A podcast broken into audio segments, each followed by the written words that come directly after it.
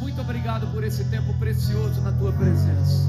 Obrigado por esses dias, Pai, a conferência da fé com o apóstolo Sérgio e essa conferência Prosperar que tem por objetivo levantar a nossa vida, nos promover de um degrau de glória a outro degrau de glória.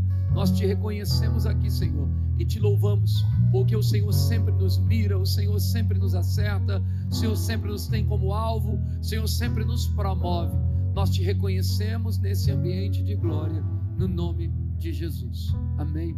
Amém. Amém. Você pode dar um glória a Deus? Boa noite, queridos. Graça e paz. Pode sentar. Obrigado, meus irmãos. Deus abençoe. O Senhor é muito bom. Vamos dar uma salva de palmas para o louvor. Vamos seguir a nossa irmã aqui. Olha aí que benção. O Senhor Jesus diz para nós sermos como uma criança para receber, não é verdade? Hã? Que pureza. É lindo ver isso, né? Deus é muito bom. Esses meninos aqui são muito ungidos, viu? Que coisa boa, né? Eu estava eu, eu vim assim preparado, né? A gente vem preparado para uma maratona aqui de praticamente quase 20 dias no Rio pregando. A gente vem bem preparado, bem. Mas o Senhor me deu tanta coisa ali na hora que eu estava sentado, que eu não sabia se eu erguia a mão e louvava, eu não sabia se eu escrevia, sabe? E a atmosfera que você está, eu gosto muito de falar sobre atmosfera e ambiente, né? A ambiência que você cria num lugar pode ser inspirador ou pode te decepcionar. Eu sempre digo lá na nossa igreja, o como é importante você trabalhar, independente de qual é o teu ramo de atividade e negócio, você conseguir trabalhar com um ambiente de glória construído. Veja, Deus não constrói o um ambiente de glória para você, você constrói o um ambiente de glória para que Deus possa se mover ali. Entende? Então eu sou adepto a favor de que na tua casa exista adoração, na minha casa existe adoração quase que 24 horas por dia. Se você chegar às 5 da manhã, 7 da manhã, a hora que nós levantarmos, você vai ver a televisão sempre com uma adoração, você vai ver aonde nós estivermos em todos os cômodos da casa, por onde você passar, você vai ouvir alguma coisa te inspirando a babuçar outras línguas, a orar, a, a estar, sabe, conectado com o Pai. Eu nunca deixo o ambiente da minha casa vazio, porque eu sei que esse ambiente me favorece. As pessoas usam aquele ditado horrível que tem no mundo, mente vazia, oficina para o diabo, não é verdade? Você sabe que em certos pontos, ah, isso até que procede, você deixa a sua mente desocupada, vazia, e o inimigo, ele muitas vezes sopra coisas e trabalha coisas. Agora, veja, nós temos ferramentas que podem rebater em fé aqueles dardos que o inimigo tenta atingir você, mirar você e colocar na sua mente ou soprar na tua mente para que aquilo desça para o coração. E nós muitas vezes não usamos. Hoje você tem a Smart TV, você tem o celular na tua mão, você tem um tablet na sua mão, você tem um som de carro com tecnologia Bluetooth e, e touch para que você possa pôr o YouTube ali na, na, na, na, no seu próprio som do carro. O que isso quer dizer? Que está mais fácil de você atrair a presença em manifestação de Deus para os ambientes que você vive. Você, como crente, precisa andar sabe, com o teu carro, conectado com o Senhor. Carro de crente não é lugar para se ouvir outra coisa que não seja a palavra do Senhor, seja ela cantada ou seja uma ministração. Esses cultos nós temos hoje a facilidade de gravar e deixar os links no ar no nosso canal do YouTube. Deixa eu fazer uma pergunta com toda sinceridade. Quem daqui de vocês é inscrito no canal Verbo da Vida Nova Iguaçu no YouTube? Quem é? Quem ainda não é, não conhece, talvez seja um visitante, ok. Você entra lá ou pega informação na recepção, se inscreva agora, se inscreva, ative aquele sininho e comece também a curtir as coisas que estão lá para que que o próprio YouTube, o algoritmo, identifique que você se identifica com aquele conteúdo e ele vai soprar aquele conteúdo para você. É interessante que você saia dos cultos e você ouça e ouça a palavra. Sabe, o alimento que recebemos, ele precisa ser ruminado, colocado para dentro. Sabe o que é ruminar, né? Você mastiga e você faz como nós já ouvimos pessoas que são da área dizer que a vaca, quando ela está ali pastando, ela pega aquele capim, as coisas que ela come, ela mastiga, mastiga, mastiga, e ela faz aquilo de passar por toda a boca, mastigar e até colocar para dentro, babuçar, colocar para fora, colocar para dentro, colocar para fora, para extrair todos os nutrientes. Depois ela cospe o que sobra, que é o capim velho. Eu já ouvi essa história. e eu nunca fiquei perto de uma vaca vendo ela fazer isso, mas eu acredito que seja, isso já foi reproduzido até por outros pregadores, o quanto extraímos quando colocamos para dentro e para fora, para dentro e para fora. O que você precisa fazer com a palavra? Ouvir e ouvir. O apóstolo Paulo, ele diz que ele não se cansava de falar, irmãos, as mesmas coisas, porque elas causam segurança para nós. E o, irmão Kenneth Reagan, ele disse sobre um sermão que é pregado, ouvido pelo menos 66 vezes, ele começa a se tornar forte em nós. Oral Roberts, ele diz que a pessoa, quando ela começa a dizer, nossa, meu pastor vai pregar a mesma coisa de novo, ela está começando a entender. Então, isso não é um sinal ruim, isso é um sinal bom. Sabe, se não vivermos nas simples revelações e pequenas revelações que temos somente da palavra da fé, das realidades da nova criação, tudo que você conhece dentro do Reme, dos livros do irmão Reagan, se nós não vivermos aquele beabá, o simples, o declarar, confessar, saber que somos curados, andar posicionado em fé, não falar negativo, como é que vamos pregar grandes e enormes revelações. Não são as grandes e enormes revelações que vão trazer grandes mudanças para nós, são as coisas simples praticadas. Coisas simples, irmão. Não falar negativo, por exemplo almejar, desejar, enxergar e colocar na tua mente a inspiração correta. Então, pratique construindo ambientes para que Deus possa trabalhar. Eu disse aqui no sábado, na abertura da conferência Prosperar, sobre a importância de você carregar palavras cheias de glória. Eu dei exemplos como a mulher hemorrágica que veio falando consigo mesmo: se eu ao menos lhe tocar na orla da veste, eu vou ficar curado. Então ela recebe o fruto do que ela disse. Sabe, irmãos, estamos recebendo o fruto do que nós estamos falando. O seu futuro amanhã é determinado pelo que você diz hoje. Isso é muito simples de entender. Quando o Provérbios diz que existe poder para a vida e para a morte na língua, e o que bem utiliza comerá do seu fruto. Isso está dizendo que o que põe a comida na sua mesa, o que traz o carro para a tua garagem, o que traz o combustível para o teu carro, o que traz as condições financeiras avantajadas, o que traz cliente para o teu negócio, é como você imagina, como você diz, é como você fala, é como você crê. Aquilo que você acredita é o que você recebe. Não vai vir nada para a sua vida que você não acredite que possa vir. A Bíblia diz que tudo que Jó temeu sobreveio em tua vida. Então, o que você teme sobrevém. Eu temo a Deus e quero que você fique com isso e tema a palavra de Deus. Então, criando ambientes, você se torna um pouco mais ou cada vez mais positivos naquilo que você está fazendo, entende? Você precisa ungir os ambientes. Coloque no teu carro uma boa adoração, as pregações do canal do YouTube. Coloque lá, acompanhe as redes sociais, como o pastor disse aqui, já vou levar para minha igreja porque crente copia mesmo amém? Tira uma selfie aí, eu vou parar para tirar essa selfie. Rapaz, que coisa boa. Tu imagina lá aquele povo todo postando e marcando rede social, vai encher a igreja mais ainda. Então eu vou, eu vou copiar, viu? É bom copiar, né? Copiando a inspiração. Posso copiar, irmãos? Se você não cedeu, não tenho direito. Eu posso copiar. Quem é bobo de dizer que não? eu estou com o microfone, né? Então eu vou copiar essa ideia. Eu achei muito boa, muito legal. Até porque os irmãos que não sorriram ainda na hora da selfie, ninguém, da selfie, ninguém sai de caramuxa, né? Todo mundo dá um sorrisão. Eu vi, eu olhei para trás aí, estava todo mundo de Gênesis Apocalipse aqui rindo. Isso é bom, né? Então, vamos fazer uma selfie. Você já vai pegar o celular, já até arruma o cabelo, dá um talento, né? Tem muitos maridos que estão tá saindo com a mulher, a mulher não se arruma. Ele, vamos fazer uma selfie. Ela se arruma. É brincadeira. É brincadeira. Então é, é, é, é, importante você usar os meios, as mídias, a comunicação que você tem dentro da tua igreja, internamente, exteriormente, para ouvir de novo. Vamos gravar isso? Diga, eu preciso ouvir de novo. Fale isso, eu preciso ouvir de novo porque quando você ouve aquilo vai ser construído. Olha, olha que interessante, irmãos. Você começa a ler uma literatura do irmão Reagan, por exemplo, estava aqui conversando com um irmão que está aí conosco sobre é, seguindo o plano de Deus. Ele me contou, me relatou uma história. Eu falei, meu irmão, tu precisa ler seguindo o plano de Deus. Nesse livro Seguindo o Plano de Deus, eu já li todas as literaturas do irmão Reagan. Compreender não são, eu li 17 vezes. O nome de Jesus eu li quatro vezes. Eu dava aula com o livro Autoridade do Crente em brochura, assim, sabe? Como ser guiado pelo Espírito, como ser dirigido. Eu perdi as contas Tem livro do irmão Reagan que eu já li mais de 20 vezes. Pastor, como o senhor fez isso? Quando eu me converti, eu sofri o meu primeiro processo de libertação, sabe?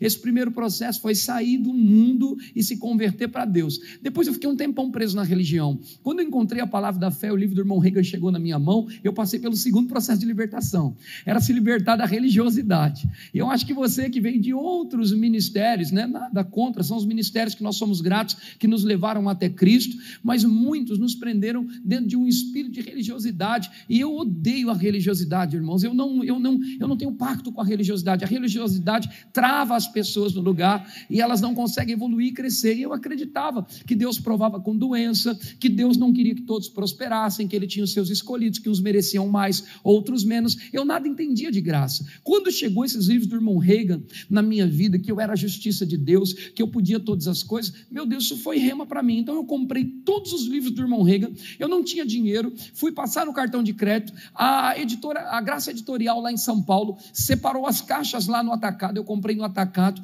Eu consegui comprar no atacado. Naquela época tínhamos a facilidade de comprar no atacado, mesmo sem CNPJ do ramo. Então usei o CNPJ da minha empresa. Comprei no atacado.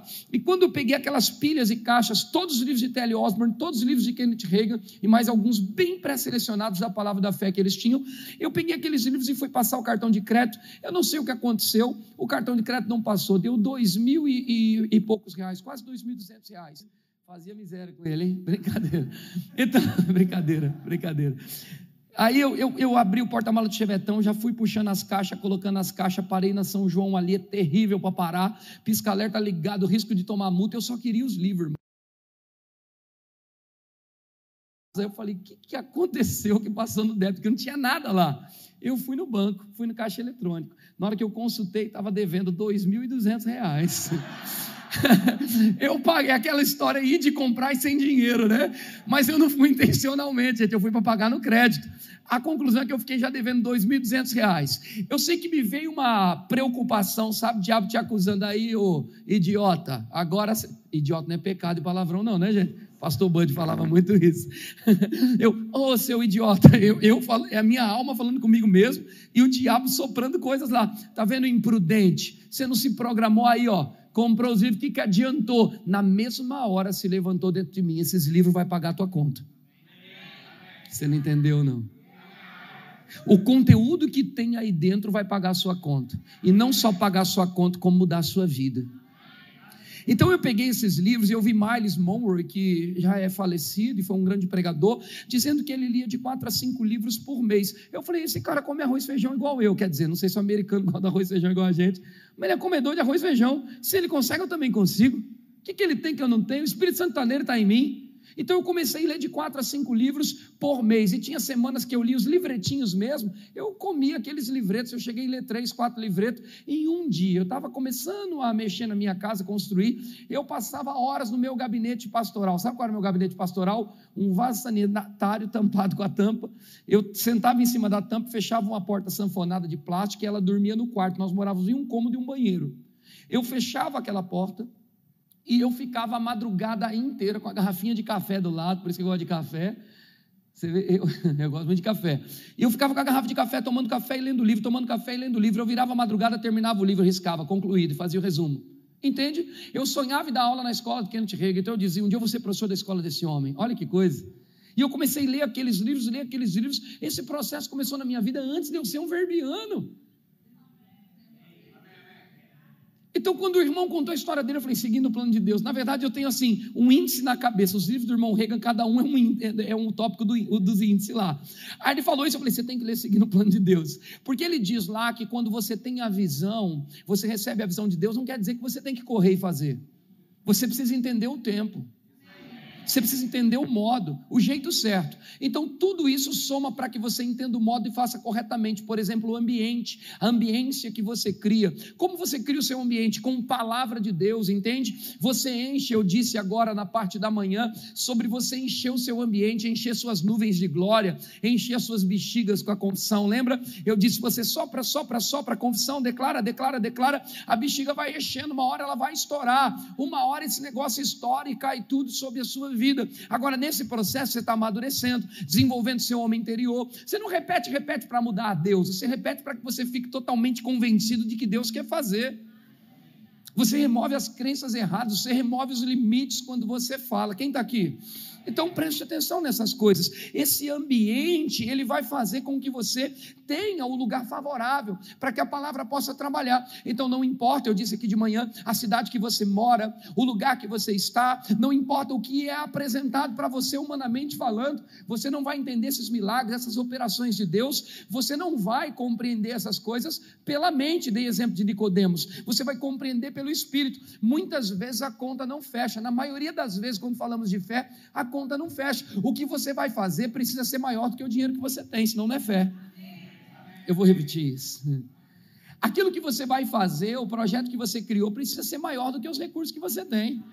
Porque, naturalmente falando, quando falamos de prudência, coisas naturais, prudência é algo natural. Quando você fala de prudência, né, e o próprio Evangelho de Lucas diz, o Senhor Jesus diz: você não vai projetar algo, construir algo, sem você fazer cálculos. Você precisa calcular, e você tem que projetar e calcular, ter a sabedoria natural das coisas, sabe? Você precisa entender de gestão financeira, porque se você quer ter grandes posses, grandes coisas, você precisa saber de gestão, você precisa estudar sobre isso. Glória a Deus, você tem que ser o melhor naquilo que você faz. Mas agora eu estou falando de fé, e quando eu estou falando de fé, nós ignoramos um pouco as contas. O, o, o sabe, aquele um mais um dá dois, essa lógica não funciona, porque quando estamos falando de projetos de fé, como o pastor disse, fazer a ONG, fundar a escola de ensino, verbo da vida, além do, do Rema, que dá o ensino bíblico, uma escola de ensino a, a, a fundamental, enfim, nós temos alguns projetos muito parecidos, é por isso que Deus nos conectou, aleluia. Então, tudo isso, irmão, naturalmente falando, não tem como fazer, humanamente falando, não sabemos nem se vai dar tempo, mas o projeto nasce, quando o projeto nasce, você coloca uma visão diante de você. A hora que você coloca uma visão diante de você, você se municia, você se capacita a chegar naquela visão, como? Colocando palavra para dentro e liberando a palavra para o lado de fora ruminando, pegando a palavra, ouvindo pregação, indo no canal, escutando de novo. Sabe, nós temos tanto alimento aqui dentro que não precisa ficar procurando nada lá fora, não.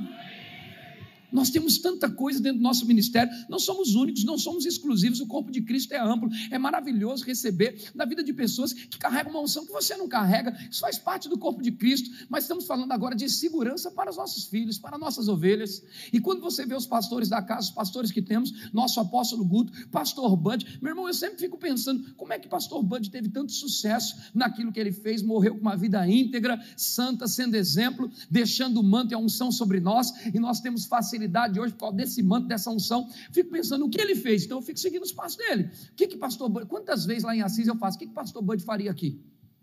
E aí eu penso, eu acho que ele faria desse jeito. E aí eu, eu tenho um norte para isso, sabe? Às vezes eu estou fazendo alguma coisa e eu ouço a voz do pastor Bud no meu ouvido, falando assim: irmão, você tem direção para isso? Eu não sei se você entende essas coisas, mas quando você se familiariza com as coisas de Deus, quando você considera as unções, essas coisas começam a se levantar na hora que você mais precisa. Você está aqui?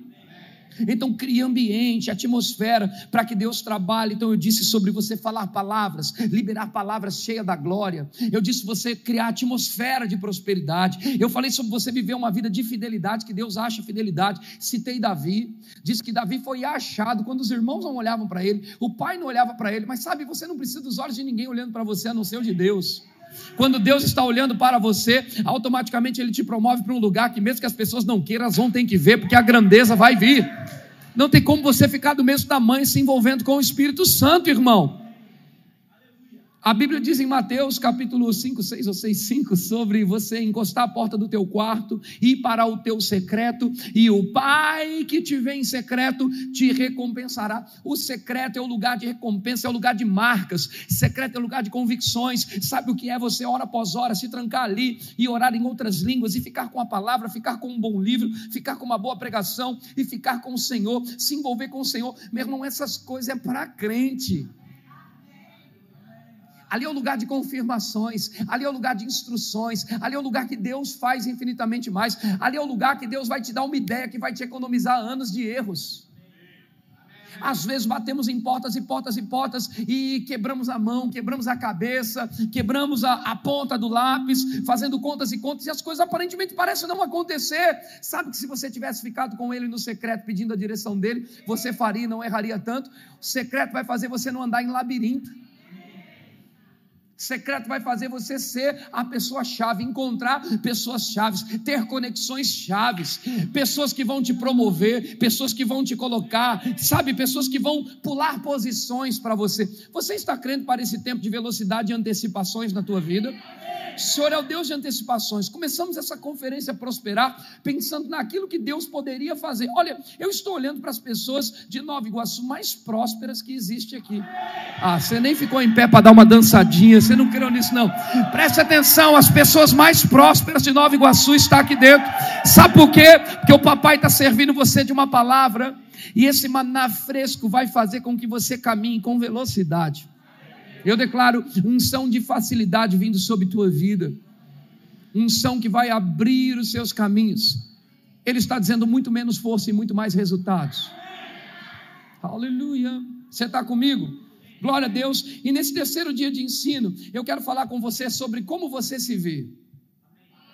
Posso te dar um texto de homens de Deus que cresceram na presença de Deus, cresceram em suas convicções, cresceram nas suas decisões e guiaram pessoas. Nós sabemos que nós temos na Bíblia, no Velho Testamento, homens que andaram, mesmo não tendo novo nascimento, o Espírito Santo dentro, a unção no Velho Testamento, elas operava e se manifestava em três categorias. Você deve ter aprendido isso no Rema. Quantos alunos do Rema tem aqui que já foram alunos, que se graduaram ou estão fazendo? Faz assim para eu ver. Ok, então fica mais fácil. A unção vem sobre três categorias: sobre reis, sacerdotes e profetas. No Velho Testamento, os reis tinham unção para governar, sacerdotes para ministrar, os profetas para julgar, para dizer, para apontar o caminho. Então a unção estava sobre três categorias. Mas em 1 João capítulo 2, versículo 20, se puder pôr na tela, está escrito no 20 e também no 27 que nós temos a unção do santo, que ela está em nós e que ela nos ensina e nos guia em todas as coisas. Entende?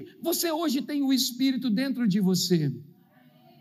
Não está mais limitado somente a uma pessoa ou a outra pessoa, nós temos o Espírito dentro de nós. E o Senhor disse sobre rios fluindo, o Senhor disse sobre rios fluindo de águas vivas, sabe? O Senhor disse sobre rios operando, fluindo de dentro de nós. Então, como é que eu encho os ambientes? Como é que eu faço acontecer? Liberando aquilo que está dentro de nós, falando. Rios fluem quando você fala, rios fluem quando você põe as mãos, rios fluem quando você opera, quando você vai. Você está aqui? Glória a Deus. Agora, esses homens de Deus, que foram grandes homens de Deus, não tendo o Espírito Santo dentro, somente o Espírito Santo sobre, nos ensinaram muitas coisas. O Moisés, a Bíblia diz em Êxodo, nós vamos colocar na tela o texto, está podendo passar os textos na tela, queridos? Tá? Põe para mim Êxodo capítulo de número 3, por favor, na tela, vai facilitar bastante, se você puder encontrar aí na tua Bíblia você vai uh, caminhar aqui comigo em alguns versículos e tirar alguns exemplos da vida desse homem chamado Moisés. Êxodo capítulo 3, nós vamos ler, glória a Deus, o versículo de número 2.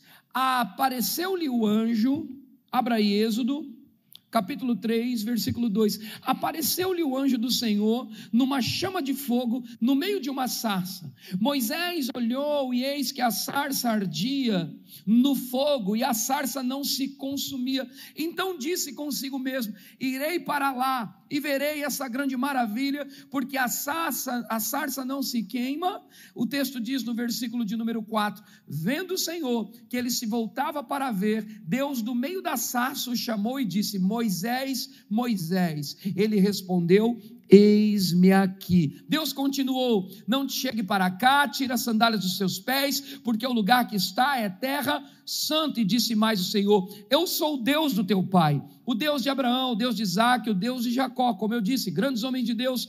Moisés escondeu o rosto porque temeu olhar para Deus e disse ainda o Senhor: Certamente eu vi a aflição do meu povo que está no Egito e ouvi o seu clamor por causa dos seus exatores. Conheço Conheço-lhes o sofrimento e os atendi. Por isso, desci a fim de livrá-lo da mão dos egípcios e para fazê-lo subir daquela terra, uma terra diz o texto aqui, uma terra boa e ampla, que mana leite e mel, o lugar ah, do Cananeu, do Eteu, do Amorreu, do Ferezeu, do Eveu e do Jebuseu que eu vos dou. Pois o clamor dos filhos de Israel chegou até mim, e também vejo a opressão com que os egípcios estão oprimindo os meus filhos, o meu povo. Veja só, Deus está falando com ele é o seguinte: o meu povo está sendo oprimido e eu preciso levantar alguém que vai libertar eles. No meio daquela sarça, Deus fala com Moisés. Agora aqui, veja, Deus está chamando tete a tete o próprio Moisés, imagine você lá, ou imagine você aqui, e Deus tete a tete falando com você, dizendo: Eu te escolhi para tal propósito. Eu te pergunto, qual desculpa você vai dar? Porque Moisés deu cinco desculpas aqui. E Moisés começou a dar respostas que dizia para Deus: Eu não posso, eu não sou capaz. Quem sou eu? Quem é você? Quem sou eu? Quem é você? Ele diz: Quem sou eu? Quem é você? O que eu faço? O que eu farei? Moisés começou a encontrar dentro do seu contexto ali uma capacitação natural para poder ir, e ele não achou, ele não viu virtude em si. Uns interpretam o texto dizendo que ele tinha medo da sua gaguez, que ele não falava direito, ou coisa parecida. Mas olha, veja, as pessoas colocam de várias formas, o que de fato a Bíblia diz é que Moisés apresentou questionamentos e desculpas. E sabe que o questionamento muitas vezes é inimigo da fé? Existem coisas que Deus vai falar para você que você não vai conseguir medir com a tua capacidade natural, com o recurso que você tem no bolso para você entender bem. Deus vai mandar você realizar projetos que, humanamente falando, você não conseguiria. Agora, se fosse com a sua condição natural, você não precisava de Deus. Se Ele está pedindo para fazer algo que a tua mente duvida, é isso aí. Agora, se sua mente concorda com tudo e fala, ah, tranquilo, está dentro da minha capacidade, então Deus não precisa te inspirar. Para que Deus vai te inspirar para fazer uma coisa que você já consegue na tua capacidade natural? O que Deus quer é que você abra caminhos no meio do nada. Quando fomos para aquela cidade, e vocês também, quando chegaram aqui, eu acredito que existiam muitas pedras espirituais pelo caminho. Agora, quando existe um homem e uma visão, há um alvo, há um objetivo, um destino. A gente não gosta de usar essa palavra destino no meio da, da, da palavra da fé, porque de fato nosso destino nós que fazemos, não é verdade? Somos nós. Você entende isso, né? Somos. Não, pastor, eu fui predestinado para perder. Quem te disse isso? Com quem você está andando? O que você está lendo? Quem você está ouvindo? A Bíblia diz que a nossa boca é como a pena de um habilidoso escritor. É você que escreve os seus alvos, objetivos. É você que diz o que vai ser. O que você vai ter amanhã, eu vou dizer o que você está dizendo hoje. Se eu andar cinco minutos com você, eu sei o que você vai ter amanhã. Porque quem tem uma visão, quem tem um destino construído pela palavra, entende isso? Quem tem um alvo, vou dizer assim, uma visão construída, ele fala o tempo todo disso, ele respira isso, sabe? Quando uma pessoa está com mágoa de alguém, como é que ela faz? Você encosta nela, ela espeta.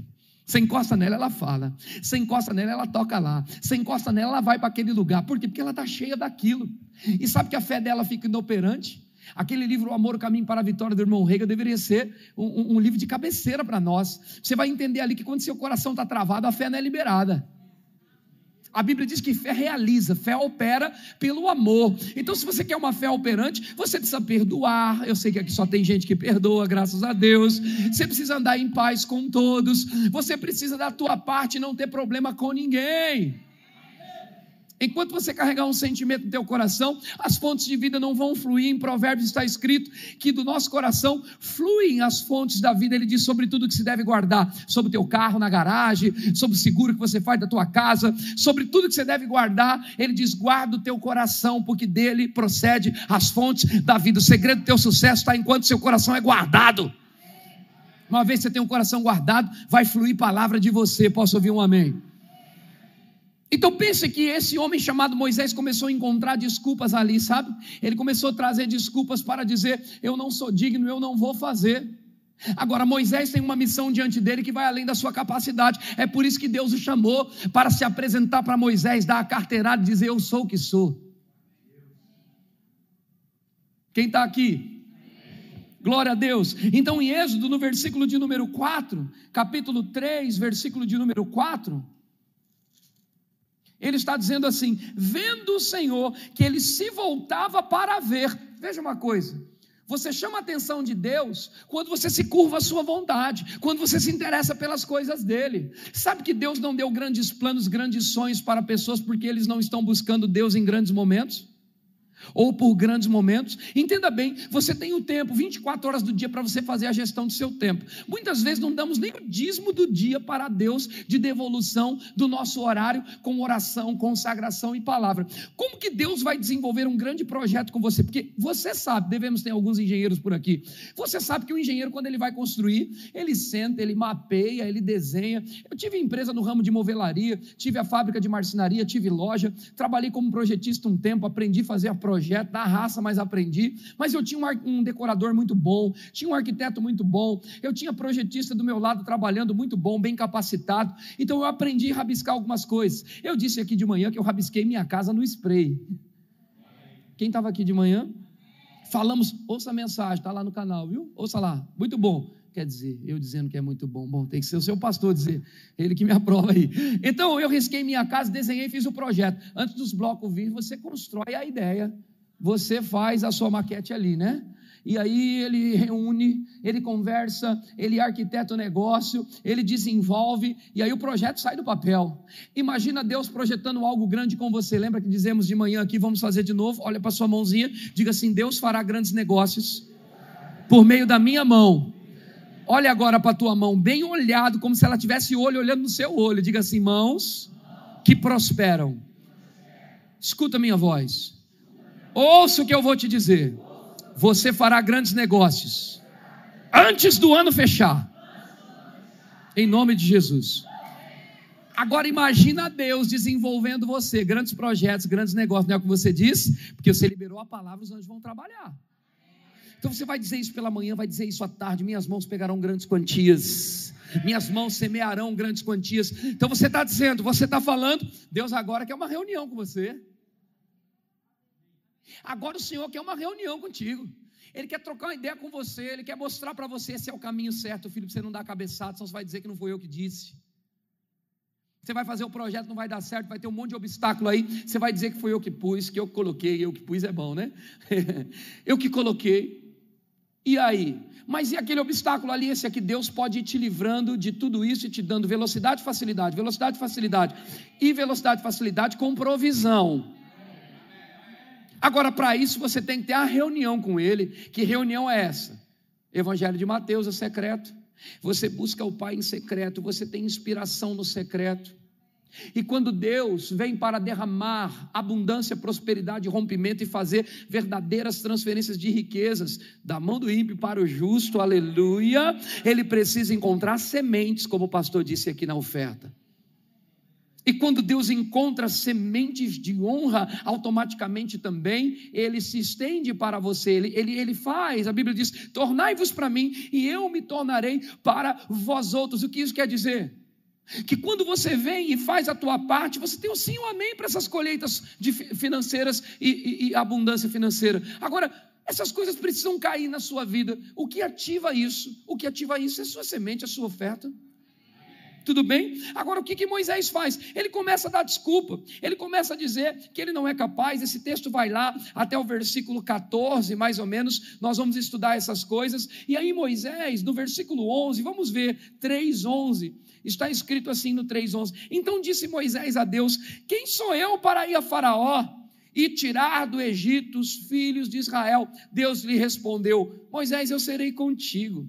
E este será o sinal que eu te enviei. Depois, mais para frente, no capítulo 4, você vai ver poder revestido, é, poder liberado para Moisés. Moisés começa a operar no poder. Você vai ver Moisés jogar lá o, o, o, cajado no chão, e o cajado virá uma serpente. E aí você vai ver os magos também fazer o cajado deles lá virar serpente. Só que o mais legal de tudo isso é que quando Moisés fala, e agora? Falhou. Deus disse que ia acontecer, tudo bem, aconteceu, mas eles também fizeram. Aí Deus entra em cena, aonde Moisés não sabe, porque tudo não foi revelado para ele, ele não entendia de tudo, ele só tinha que obedecer a Deus. E quando você obedece a Deus, quando parece que chegou no fim do túnel, Deus aparece. Uau! Então ele disse: e agora? Agora o cara vai me matar aqui, porque os deles também fez a mesma coisa, só que a serpente de Moisés engoliu a serpente do diabo.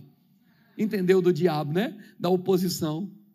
Então a serpente de Moisés agora engole as serpentes daqueles magos e fica ali sabido como sinal de que Deus era com Moisés. Não foi fácil amolecer o coração de Faraó, ele resistiu por muito tempo, mas você sabe que Moisés não lutou essa batalha, Moisés obedecia e fazia, obedecia e fazia. Quem é que entrava fazendo todo o processo? Deus.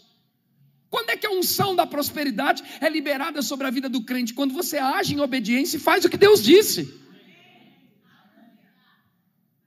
Você obedece, você vai, você faz como ele disse que tinha que fazer. Então, aqui no versículo de número a, a, a 13, você vê a falta aqui de intimidade de Moisés com Deus. Ele não conhecia Deus o suficiente para descrever aquilo para o povo. Ele disse: Como é que eu vou? O senhor vai aparecer como? Se você olhar um pouco mais à frente, no versículo de número 14, 3, 14, disse Deus a Moisés: Eu sou quem sou. Ele diz: E assim você dirá. Deus, ele, quando tem essa, essa, esse secreto, essa reunião com você, ele vai te dar palavras e inspirações, direções concretas que vai fazer você caminhar muito menos tempo e ter mais resultados. Mas, pastor, pensei que eu tinha que esperar, esperar, esperar. Meu irmão, corre para o coração de Deus, corre para o secreto. Há rios dentro de você. Sabe que nós somos a única raça, porque tem religião para todo canto, né? Tem religião de tudo que é tipo. Mas nenhuma religião adora o Deus que está dentro deles. Nós adoramos um Deus que não é um pedaço de pau, não é um pedaço de pedra, nós não adoramos um Deus distante, nós não adoramos um Deus que o meu sentimento admira, não, nós adoramos um Deus que flui de dentro de nós e que Ele escolheu como templo para morar o meu e o teu coração, Ele está aqui, a unção está aqui, a presença está aqui. Então, quando você libera a palavra, quando você cria ambientes para o mover de Deus operar, sabe, a unção que está em você é liberada por aqueles ambientes e começa a realizar. Glória a Deus. Esse secreto vai transferir, esse secreto vai transmitir, esse secreto vai fazer. Todos nós somos chamados para ter esse tete a tete com Deus. O livro Uma Nova Unção do irmão Kenneth Reagan, ele vai falar sobre todas as manhãs, sobre em todo tempo você renovar aquilo, sabe? Ele está falando para todas as manhãs você não sair de casa sem ter uma unção fresca vindo sobre você. Deus quer liberar unções frescas sobre você. Tá tudo aí, irmão, na tua Bíblia, na tua igreja, naquela mesa ali. Poderia acabar aqueles livros hoje, né? Estou vendo ali, ó. É compreendendo a unção que está ali no meio, compreendendo a unção na ponta e uma nova unção no meio. Só aqueles dois livros já é o suficiente para você ler, comer, mastigar e sair por aí fazendo proezas. Livros poderosos, cheios da palavra de Deus. Agora você vai ter essas informações com uma ação correspondente. Então Moisés ele está ali dando a sua primeira desculpa. Quem sou eu? Êxodo 3:11. Moisés se sentia inferior é, e às vezes não importa. Quem você pensa que você é? Até o momento que você tem esse encontro com Deus, você veio, aceitou Jesus, encontrou essa palavra da fé. O que importa é que Deus é com você. Mas eu vim da família tal. Mamãe disse que eu não ia prosperar. Meu pai disse que eu não ia dar para nada. Que a nossa família nada dá certo. Sabe, irmão? Pouco importa, de verdade.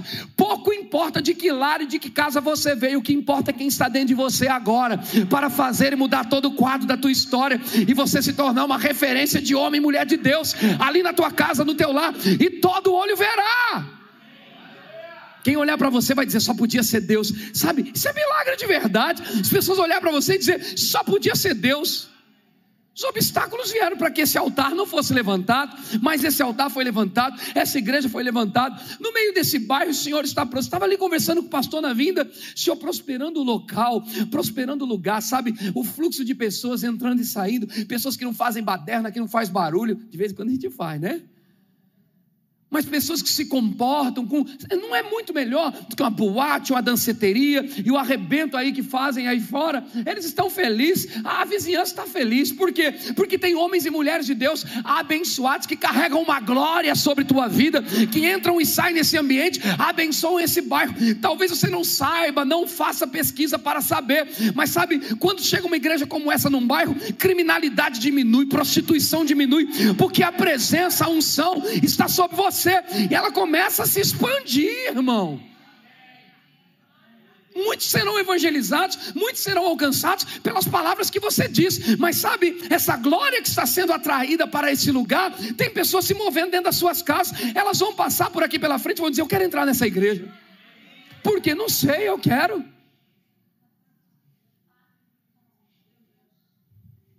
Está aqui? Então a primeira desculpa, quem sou eu? A segunda desculpa que ele dá no versículo 13, Moisés diz assim: Quem é você, Senhor? Eu vou dizer que quem é você? Ele diz que eu sou o que sou. Quem é esse Deus? O El Shaddai, o mais que suficiente, o todo suficiente. Não cantamos a música da Cassiane? Deus vai na frente, abrindo o caminho. Como é que é? Tirando os espinhos, ordena os anjos. Ele abre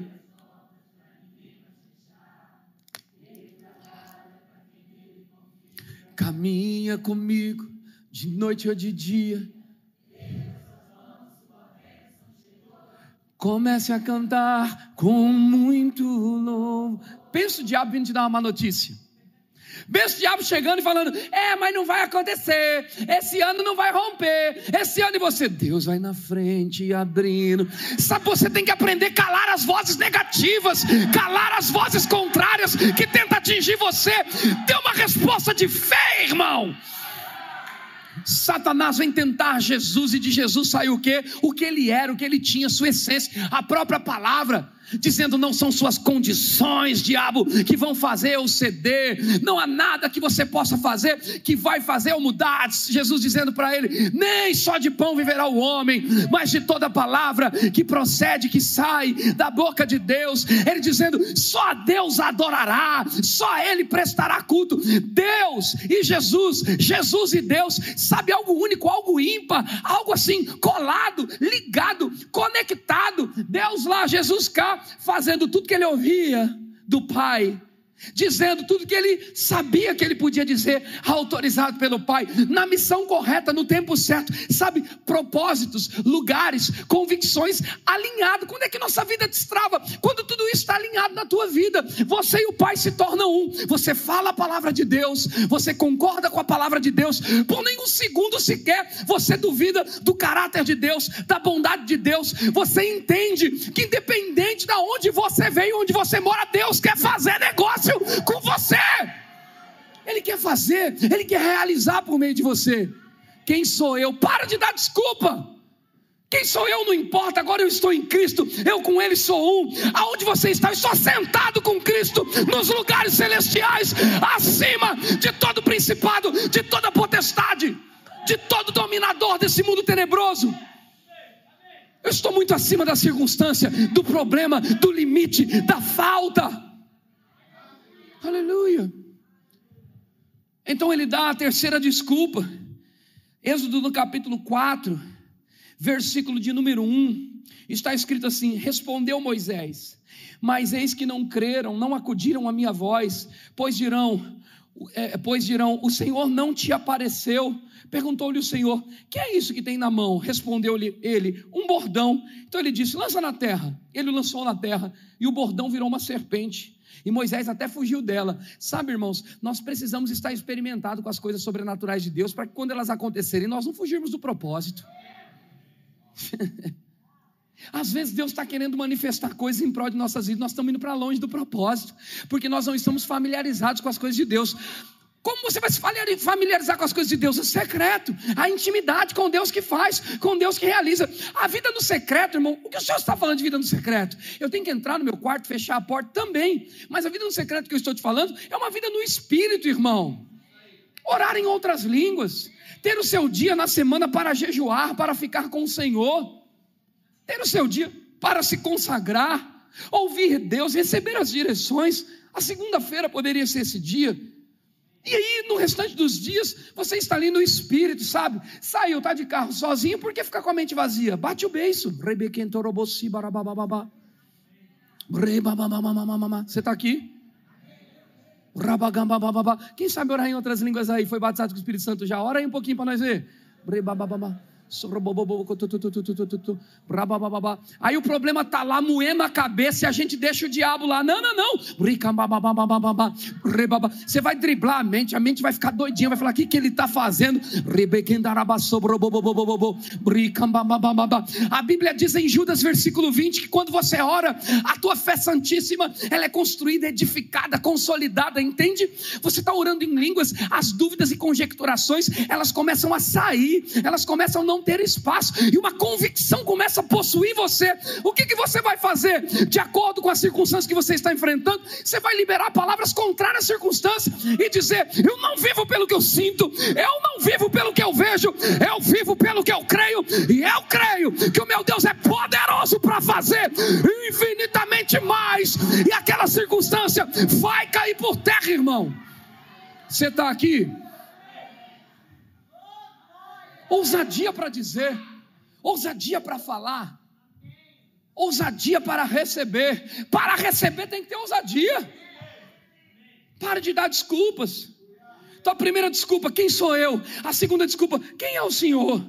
A terceira desculpa que ele dá, e se eles não me ouvirem? E se eles não me ouvirem? Estamos questionando aquilo que Deus quer fazer. Então, nessa hora, Deus fala que vai colocar ali algo, sinais, né?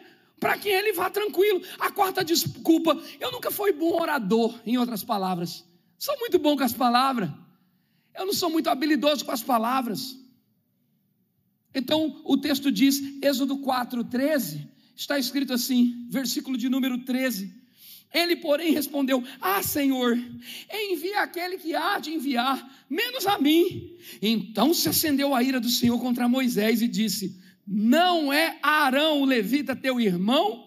Eu sei que ele fala fluentemente, e eis que ele sai ao teu encontro, e te vendo, se alegrará em seu coração. Tu, pois, lhe farás e lhe, porar, lhe porarás na boca as palavras, e eu serei com tua boca e com a dele, e vos ensinarei o que deves fazer. Ele falará por ti ao povo, ele te será por boca, e tu lhe serás por Deus.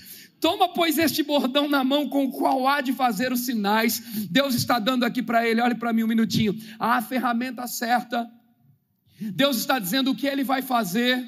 Mas olha como Deus é. Ele chamou quem? Moisés. E com todo esse temor de Moisés, quem sou eu? Quem é o Senhor? E se eles não me ouvirem? Eu não sei falar direito. Olha aí, quatro desculpas esfarrapadas para não ir fazer o que Deus te chamou para fazer. Sou pequeno demais, não consigo. Ei, irmão, eu nasci na Vila Zate, perto do Morro da Pinga, zona oeste de São Paulo. Falava gíria, só ouvia rap nacional e coisas lá. Eu vivia aquela vida lá dentro do gueto, meu irmão. Sonhava em ser um jogador de profissional de futebol. Saí cedo de casa. Comecei com seis anos. Com nove anos estava viajando. Com 16 anos estava profissionalizado. Eu vim do gueto. Ninguém dizia que eu era capaz. Mas com 16 anos eu era um profissional. Daquele lugar, dentro do futebol, conheci o evangelho. Quem pregou para mim? Um carioca. Você não fica feliz? Rafael, um carioca, chegou para mim e disse assim: O que, que você está rezando aí? Eu estava de joelho com a Biblinha na mão, tinha lesionado, rompido o ligamento do tornozelo, e nós tínhamos uma turnê na Europa. Estava o passaporte é, tudo no jeito, as malas feitas, despedimos da família e nós íamos para a Europa. E esse menino não ia, ele era o meia esquerda, reserva. Eu era titular, tinha outro e um outro meia. E ele era o terceiro meia. Ele aqui do Rio de Janeiro, jogava muita bola, mas tinha muita gente de bastante condição. E no recreativo, eu torci esse tornozelo eu, eu brincando de meia no recreativo antes de viajar, o menino tentou empurrar uma caneta em mim, eu devolvi a caneta nele. Quem sabe o que é caneta? Não é de escrever, não. É rolinho. Debaixo da perna. Pronto, você entendeu. Então ele tentou, eu, opa, devolvi nele. Quando eu devolvi, eu virei o tornozelo. Acho que o menino era ungido, eu não era. Brincadeira. E aí eu torci o tornozelo, rompi o ligamento, fiquei fora daquela viagem, estava chorando no meu quarto, não sabia o que fazer, lembrei que existia um Deus. Aí eu peguei a Bíbliazinha azul dos Gideões, quem já viu? Peguei a Bíbliazinha azul dos Gideões e comecei a orar. Meu pai falava assim: sempre que você tiver um problema, lembra de Deus. Então eu dobrei o joelho ali na cama e comecei, Senhor, né? Fazer a minha oração lá. Eu falei, Pai Nosso, Ave Maria, cheia de graça, Senhor é convosco. Pai Nosso, estás no céu. Orei umas sete vezes para ser perfeito. Rezei. Esse menino veio e falou: dá licença, desculpa interromper. Você está falando com Deus? Eu falei, sim. Ele falou: eu posso te ensinar. Carioca é ousado, né? O povo ousado é carioca, não é verdade? Camarada nem me conhecia direito. Jogador de futebol, estávamos estreitando relacionamento ainda, dormindo em outro quarto. Nós estávamos na, em Jarinu, do Emerson Leão, que é um treinador de futebol aposentado, e ali a seleção brasileira ficava lá e alguns times grandes também. Estávamos lá, lugar top. E ele falou: Eu posso orar com você, eu vou te ajudar. Você vai repetir algumas palavras comigo.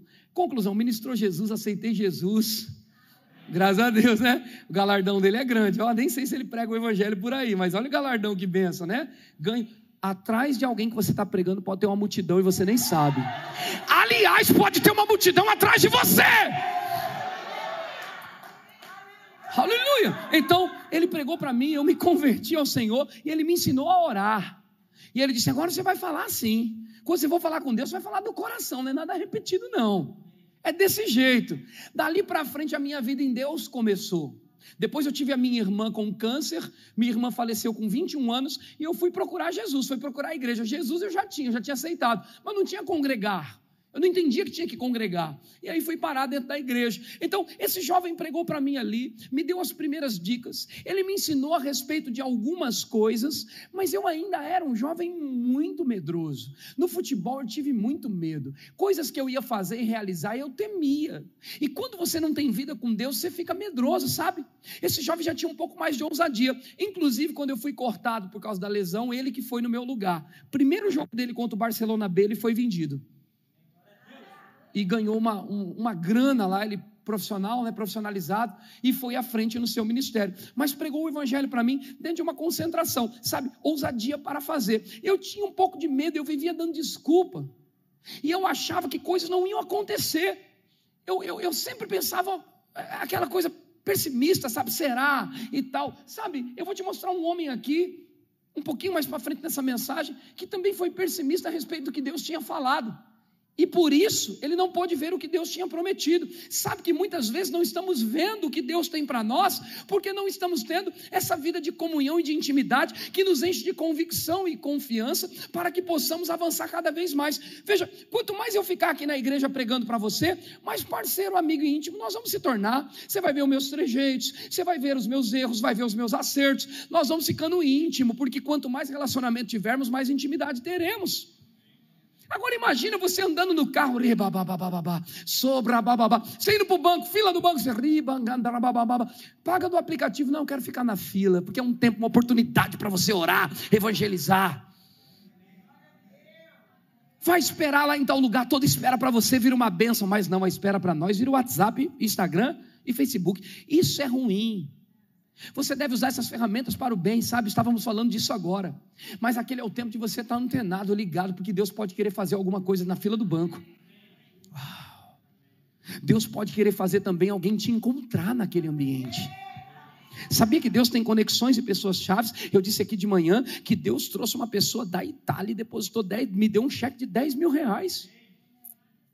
Ah, pastor, isso é pouco dinheiro, então me dá um agora. É, mudou a conversa, né? Quero nada, não, estou brincando. Quero sim. Quero sim. Ó, já ia sair negativo. Quero sim. Não só 10 como 100. Não só 100 como um milhão. Porque minhas mãos farão grandes negócios. E aí, como Deus vai fazer grandes negócios? Conectando propósitos e pessoas. Então, Ele traz Arão para a vida de Moisés, para que Arão, Arão seja para ele, seja para ele sustento, socorro. Entende? Mas Deus não muda o plano, porque Ele chamou ele chamou como me chamou naquela concentração de clube, ele chamou a Moisés. Rafael pregou para mim, mas Rafael continuou sendo Rafael. E Douglas teve que ser Douglas, aprender a não ter medo e andar com confiança.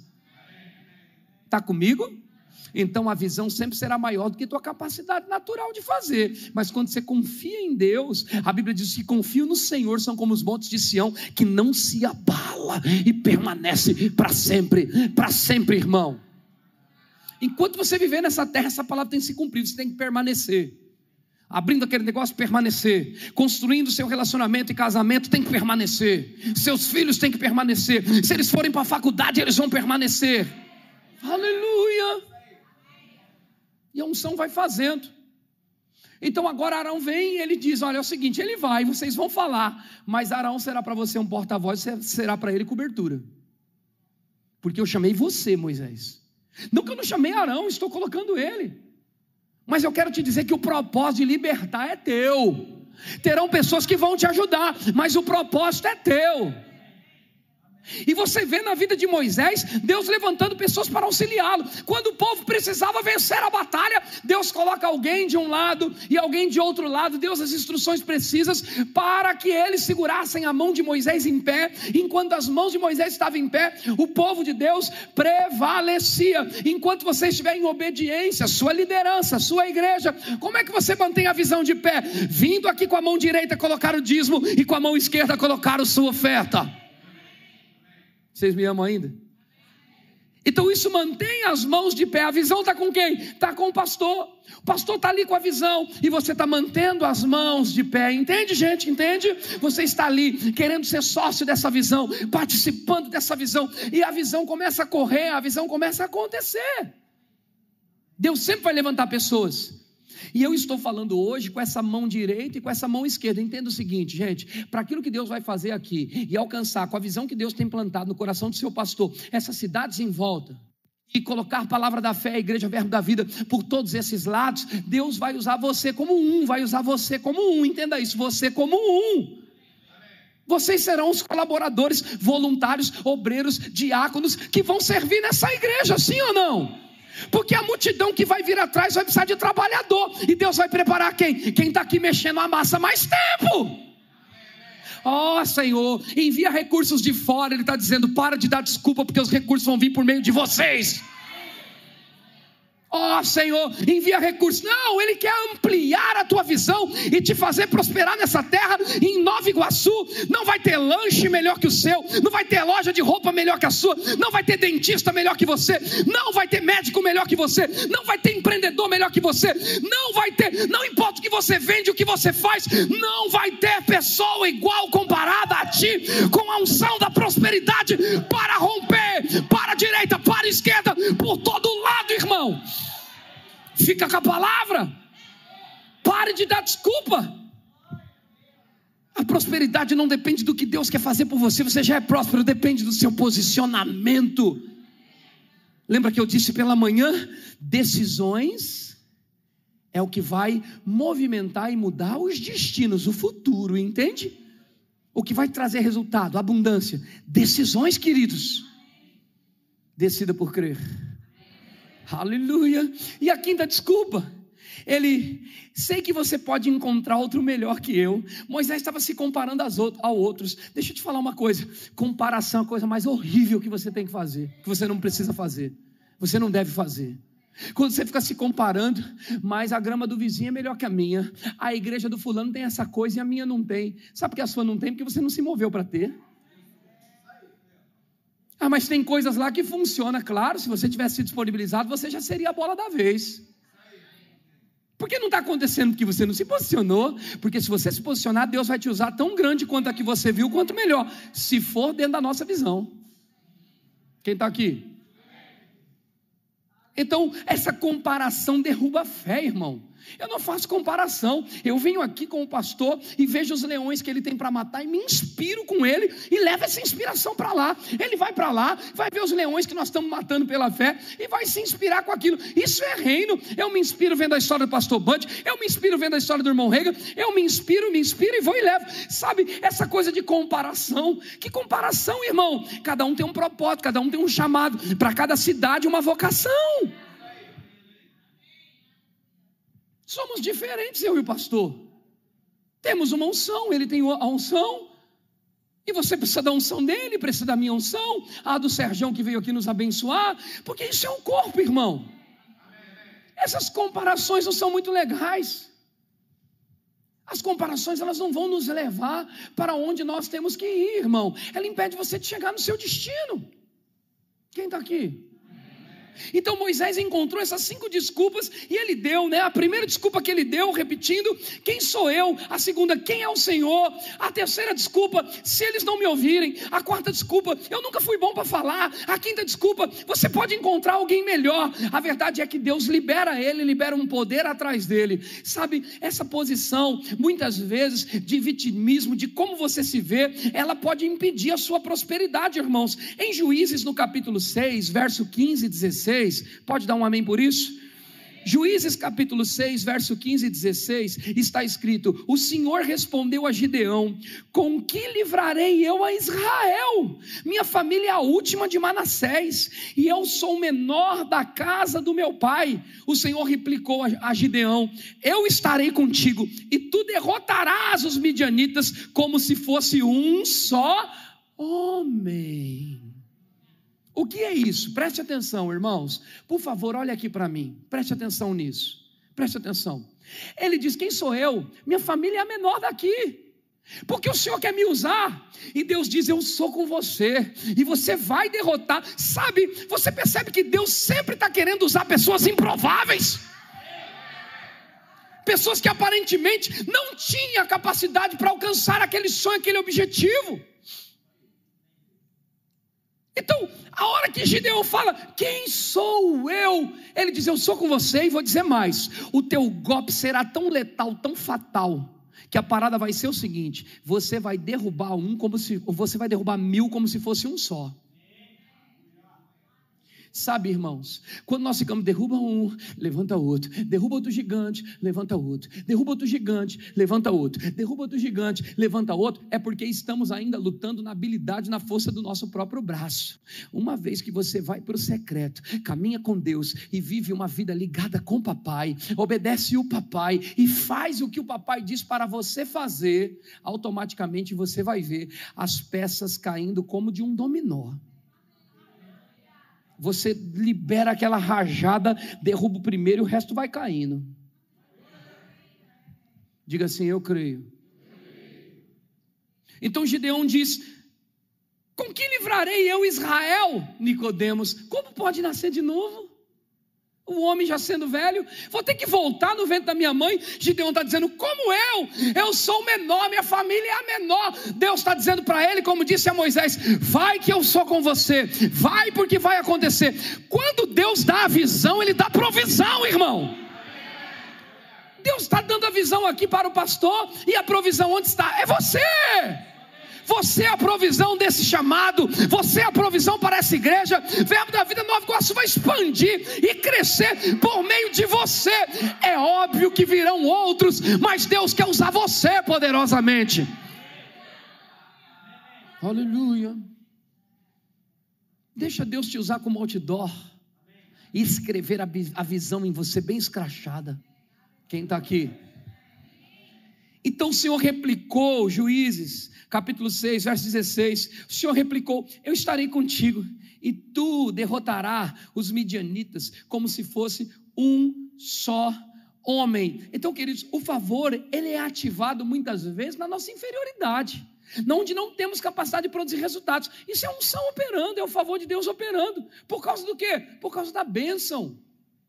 Quando a bênção está estendida em nossas vidas, colocada em nossas vidas, esticada para nós, por meio de Cristo isso aconteceu. Sabe, irmão, esse favor é ativado, liberado.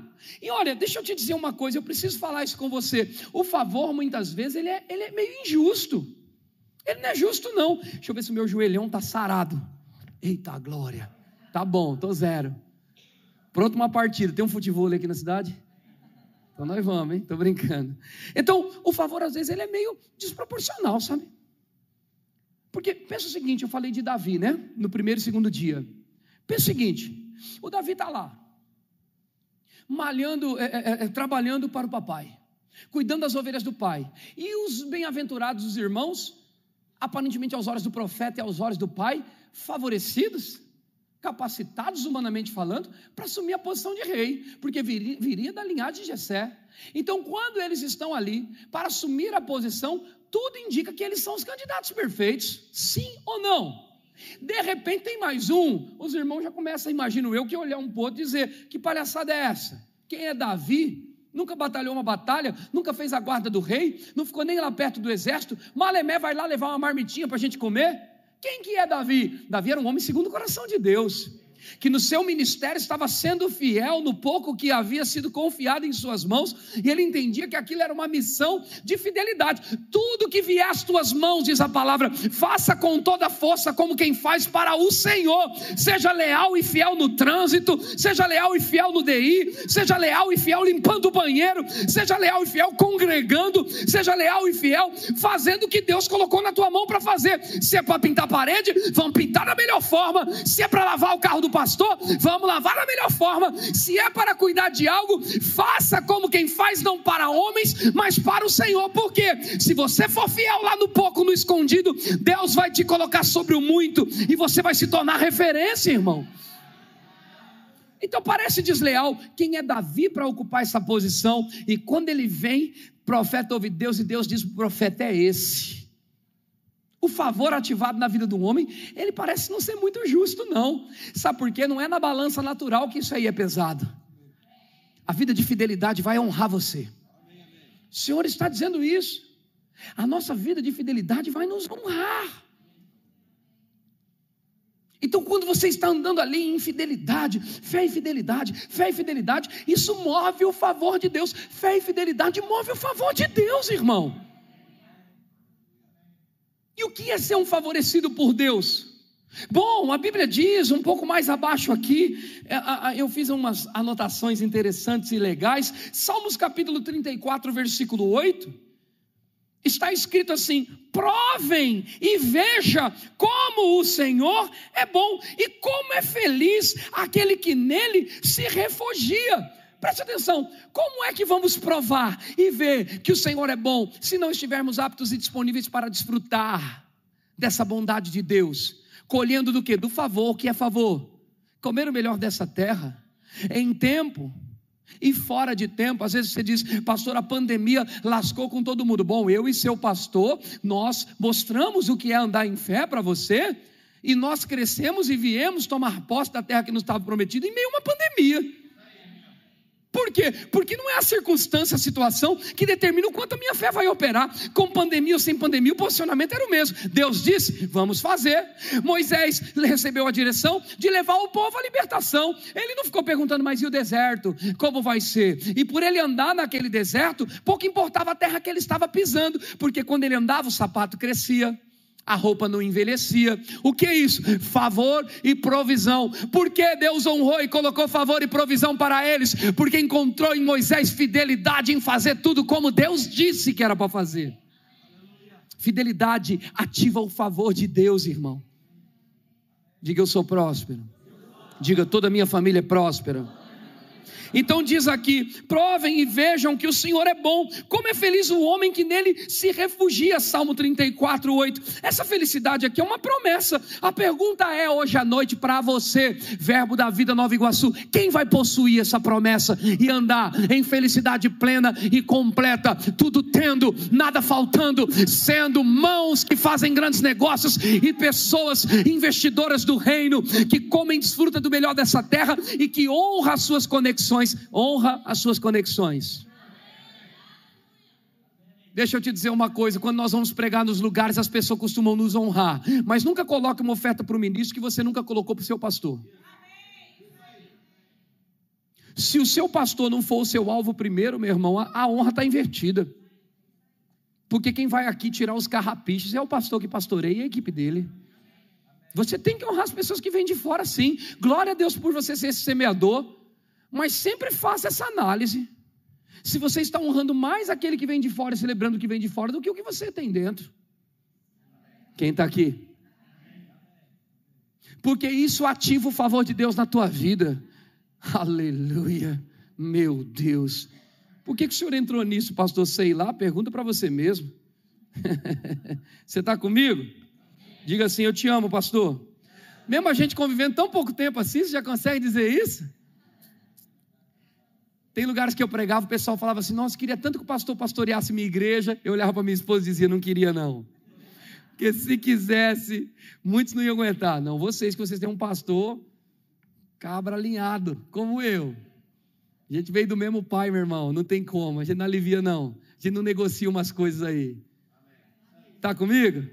E é por isso que Deus honra. Eu digo que se não fôssemos assim, nossas igrejas tinham mais de 3 mil pessoas hoje. Por quê? Porque ficamos com a verdade, pregamos aquilo que tem que ser pregado. Sabe o que acontece? Frouxos vão embora. Quando pessoas disserem, ah, vou sair da igreja, primeiro, você faz os curativos ali e tenta trazê-las, porque nós não queremos perder ninguém, amamos a todos. E vamos lá. Mas quando você vê que a pessoa quer sair, mas ela não quer largar a tua mão, quer te levar junto, você fala, meu irmão, tu não foi chamado para caminhar com a gente, não. Porque a visão é tão grande, lá na frente tu vai pipocar. Então, que Deus te abençoe, vai em paz. Eu só quero na minha igreja lá quem me quer, pastor. Só quero pessoas que olham para nós e dizem: vocês são os pastores que eu precisava ter. Pastor que não negocia essas coisas, que não valoriza quem tem. Pastor, pastor, presta atenção. Quando eu digo não valoriza quem tem, é o seguinte: você não tem as coisas mais do que as pessoas. O nosso chamado e a nossa unção é por causa das pessoas. Então as pessoas são mais importantes do que as coisas. Coisas são consequências. Ele disse: se eu buscar o reino em primeiro lugar, as coisas serão acrescentadas. Esses são nossos valores, irmão. Valor que apóstolo Guto carrega, que pastor Bud carregou, largando tua vida e vindo fazer missões no nosso país. Graças a Deus por esses homens, irmãos. Graças a Deus pela Mama Jane, que largou a zona de conforto para estar aqui e vir trazer essa revelação de palavra para nós, mudar nossas vidas por completo. Glória a Deus por isso. Então honre aqueles que estão presidindo você e guiando você porque eles também determinam o seu futuro, o seu destino. Recebem de Deus as direções para poder confirmar no teu coração essas direções e trazer provisão para você. Sabe aquelas, aquelas pessoas que não tem onde congregar, que você fala, quem é o seu pastor? Ah, eu vou nas igrejas aí, vou na campanha A, vou na campanha B, vou na campanha C. Você olha para essas pessoas, você percebe que algumas áreas da vida dessas pessoas, ou todas, não funcionam. Sabe por quê? Porque a cobertura espiritual, irmão, é o que lubrifica as engrenagens da nossa vida. Você tem que ter paternidade. Paternidade traz identidade, traz segurança. E sabe que em coisas que você jamais seria favorecido na tua vida, você começa a receber favor e favor em cima de favor, sabe por quê? Porque você tem um favorecido sobre tua vida. E a unção que você honra e considera, a unção que você recebe. Glória a Deus por isso. Está comigo? Sim ou não? Agora em Provérbios 10, 22, vamos temperar esse negócio aqui para a gente começar a fechar. Provérbios capítulo 10, 22, o pastor disse que eu posso ir até meia-noite e meia, então vamos lá. É brincadeira, gente. É só uma brincadeira. Eu vou trabalhar amanhã, né? Amanhã eu vou pegar uma praia, posso? Só amanhã, gente. Então vamos lá, Provérbios 10, 22, vamos ler juntos, todos olhem na tela ou na Bíblia aí, um, dois, três, juntos. A bênção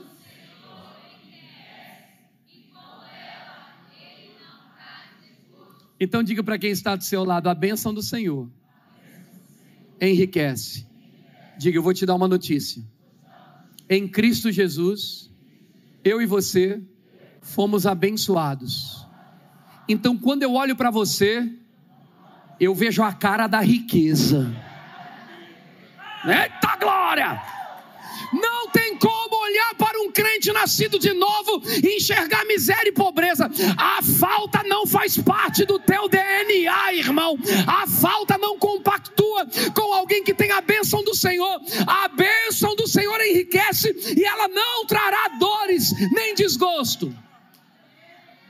Por isso que você se apresenta naquela entrevista de emprego, naquela promoção, na negociação daquele carro, daquela casa, na negociação daquele negócio. Por isso que você se apresenta para suas entrevistas e as portas se abrem como portas de shopping center.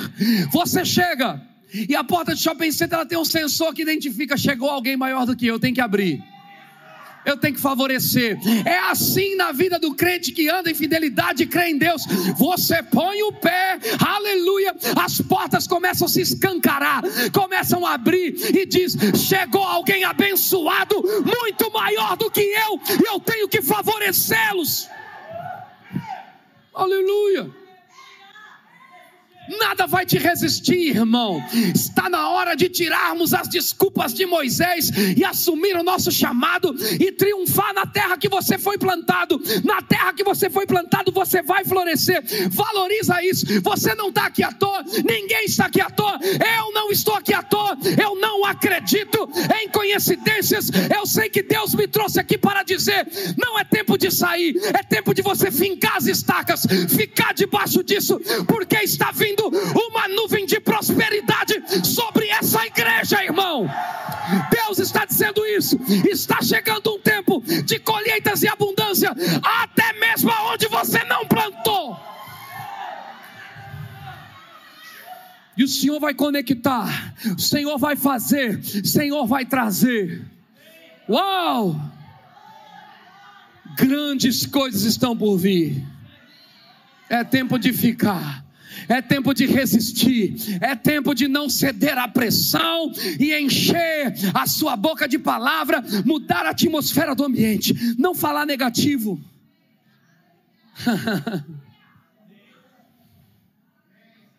Você está aqui. Então o profeta disse: Eu não vou abrir porque talvez não vai dar tempo. Mas o profeta disse: Acontecerá dessa forma tais coisas. E aquele homem que estava questionando Deus e o mover de Deus recebe da boca do profeta a direção: vai acontecer tais coisas. O homem de segurança da confiança desse grande homem diz o seguinte: em outras palavras, nem se Deus descer na terra não vai acontecer. Em outras palavras, nem se Deus, em outras palavras, estou parafraseando para você entender, nem se Deus vier aqui fazer com a tua própria mão, não tem como essas coisas acontecer. O profeta olhou para ele, palavras cheias de poder que mudam destinos. O profeta disse para ele: Pois é, você verá. Porque vai acontecer conforme eu disse, mas você não vai desfrutar. Sabe por quê, irmão? Porque questionamento, dúvidas e desculpa te afasta da provisão de Deus. Então, alguns leprosos, que nem estavam no contexto da coisa, estavam sofrendo fora. E essas leprosas que não podiam estar no meio do povo, porque aquela doença era, era algo contágio. Então eles dizem: Nós vamos morrer de fome se a gente ficar aqui. Vamos ali no, no, no vizinho, ver se tem alguma coisa para nós. E quando eles chegam lá, eles encontram o quê? Eles encontram bens e riquezas. Eles encontram despojos, eles encontram coisas, sobras, e eles dizem: Nossa, tem muita coisa aqui, tem comida, tem tudo aqui. Mas nós não vamos dar conta de tudo isso, não. Vamos lá avisar o nosso povo. E eles vão avisar o povo, e o povo manda pessoas para ir confirmar se aquilo é verdade. Então o grande homem diz: Vai lá, dá uma olhada, espia, vê como é que está o negócio. E a confirmação vem, ó, tá tudo certo, é como os leprosos disseram. Então agora aquela muvuca, aquela multidão vai para possuir o que? Despojos, riquezas, ouro, bens, prosperidade e abundância. Aleluia. E quando eles estão indo para lá, a muvuca sai, aquele homem que disse que não poderia acontecer aquelas coisas, estava na linha de frente, e o povo passou por cima e pisoteou ele. A incredulidade sempre será pisoteada pela voz da fé, irmão. Aleluia. Então ele foi pisoteado, ele viu com os olhos, mas ele não desfrutou. Por que não desfrutou? Porque ele conjecturava: quem sou eu? Quem sou eu? O milagre não está baseado em quem você era, em quem, da onde você veio. A colheita, a verdadeira transferência de riqueza está baseado em quem pode acreditar que Deus é imutável, ele não muda, ele continua fazendo transferências de riquezas. Sabe que Deus pode fazer piques especiais para nós nós.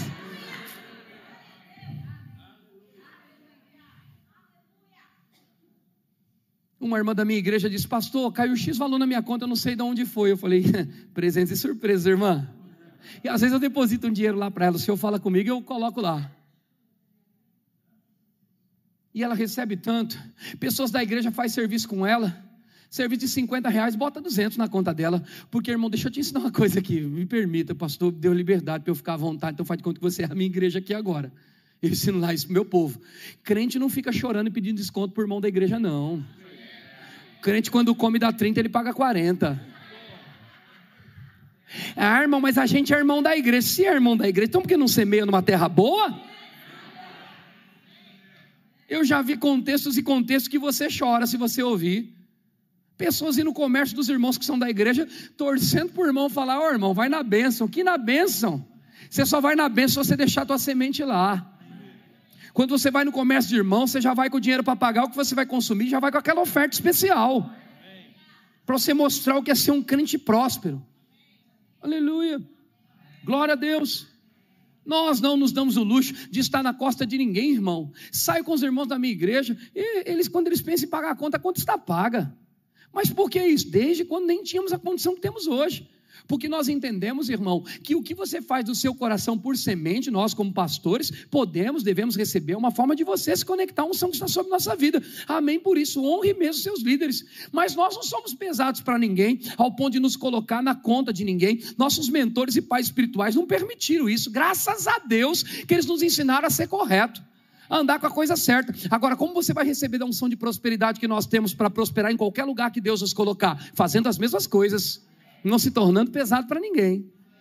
Nem sei do que eu estava falando para entrar nisso. Mas recebe aí. É um nugget. O que, que é um nugget? Nugget é aquela coisinha que você está com a comida já no prato, a mãe vem, Fifre, tem uns nuggets para você. É um plus, é um a mais, há um poder na bênção, diga amém. Então, esse homem agora, ele diz assim: Você vai ver, mas você não vai desfrutar. E ele foi pisado, a incredulidade fez com que ele fosse pisoteado. E a palavra do homem de Deus se cumpriu. Agora, o segredo de tudo, louvor pode subir, a gente fecha por aqui. O segredo de tudo estava no seguinte: preste atenção. Olha como as coisas aconteceram. Quem foi caminhando para espionar aquela terra que estava cheia de despojos? Os leprosos.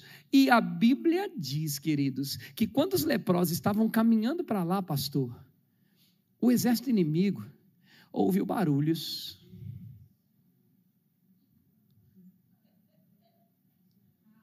Quem faz o barulho não é você, não. Na verdade, o barulho que nós fazemos não é lá nem no campo de batalha.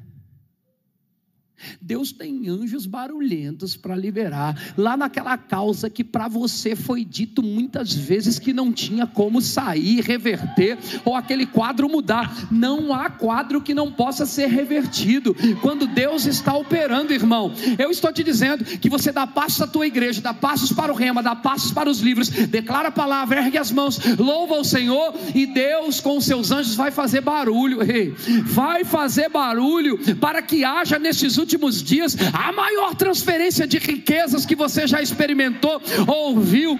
Deus está prestes a fazer isso, irmão. Se estivermos no secreto com Ele, se envolvendo com o Papai, declarando a palavra, não vivendo por aquilo que vemos, barulhos no mundo espiritual vai acontecer e pessoas vão dar a colheita. Sabe, irmão, pessoas podem te dar colheitas, lugares que você não plantou, você plantou no reino de Deus, você plantou no Senhor e de repente o recurso chega de um lugar que você nem esperava, porque Deus não está limitado a te dar somente da terra que você plantou. Toda a terra ele pode levantar pessoas para colocar na sua mão. Agora, o mais interessante aqui é que o ímpio trabalhou sua camisa, fez força e deixou para o justo. Quem é justo aqui? A Bíblia diz: aquele que não conheceu pecado, Deus o fez pecado por nós, para que nele fôssemos feitos a justiça de Deus em Cristo Jesus. Quantos justos temos aqui?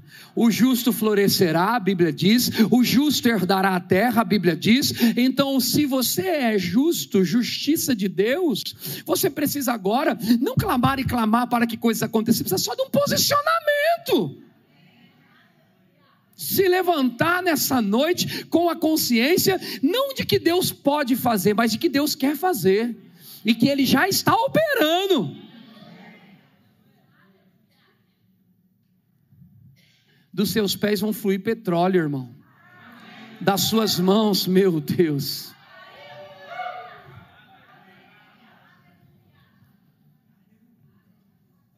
Se prepare. Está chegando um tempo da bênção e do favor de Deus se estender sobre vós. Deus honra a fidelidade. Pastor, eu preciso de algo se movendo para mim. Não, você precisa do favor. E o favor de Deus está sendo ativado nessa noite para que caminhemos não somente com o suprimento necessário, mas para que caminhemos, irmão, com algo abundante e abastante ao ponto de podermos fazer a obra que foi confiada em nossas mãos e realizar coisas extraordinárias. Estou falando com pessoas extraordinárias. Pare de dizer quem sou eu. Quem sou eu? Mas quem sou eu? Por que de mim? Como será? Pare de dar desculpas e coloque muletas jogadas ao lado do caminho. Despreze e dispense esses apoios. Envie alguém comigo para que, que tudo vá bem. Sabe, pare de se apoiar na fé dos outros. Joga isso na beirada do caminho. E segue o plano. Porque cada passo que você der, rumo àquilo que Deus tem prometido para você, rumo à visão que está diante dos seus olhos, o Senhor se encarrega de fazer os barulhos.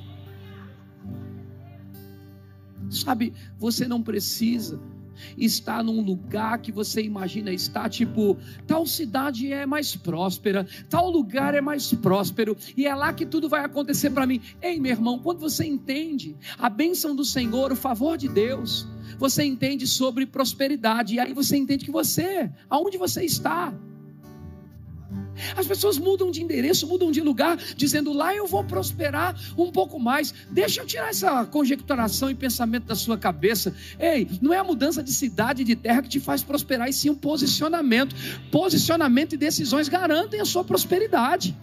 Se você se posicionar com a palavra aqui onde você está plantado, meu irmão, você vai ver o que Deus vai fazer. Deus não está limitado ao tempo, ao lugar, ao espaço, você entende? Estamos levantando uma parede para fechar o nosso templo. Deus está vendo já aquela parede caindo para ampliar o templo. Ele já foi no teu futuro, irmão. Ele já foi lá. Precisamos aceitar isso. E quando ficamos com Ele no secreto, nos enchemos de convicção e certeza para entender as grandezas de Deus, nossa mente vai conjecturar menos, a nossa fé vai ser liberada pela nossa boca e nós vamos realizar muito mais em menos tempo. Eu libero sobre essa igreja facilidade e velocidade, velocidade e facilidade, facilidade e velocidade, velocidade e facilidade. Há facilidade chegando para aqueles que estão aqui nessa noite. Você saberá que é Deus. Facilidade, facilidade, unção para prosperar, facilidade e velocidade.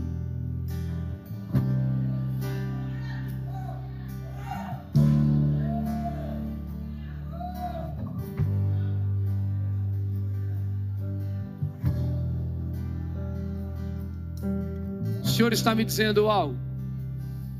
A conexão do coração com o seu pastor e com essa visão vai romper, vai, vai destravar coisas na sua vida. Essa é uma semana de você sondar o seu coração e pode ser até nesse culto e analisar aquilo que Deus vai guiar para que você coloque na vida do seu pastor. Deixa eu te falar uma coisa, irmão. A semente que você planta dentro dessa igreja nos gasofiláceos fazem toda a diferença. Mas a semente que você planta na vida do seu pai espiritual, ela traz velocidade. Eu não vou ficar fora disso, não. Tem uma unção, pastor, sobre tua vida. Isso aqui é muito mais sentimento do que valor. E eu vim aqui para receber da sua vida. E eu considero essa unção. E eu vou levar para minha cidade. A unção que tem feito você prosperar no meio desse povo. E o seu povo vai entender isso também. Pai, em nome de Jesus, eu puxo para a minha vida,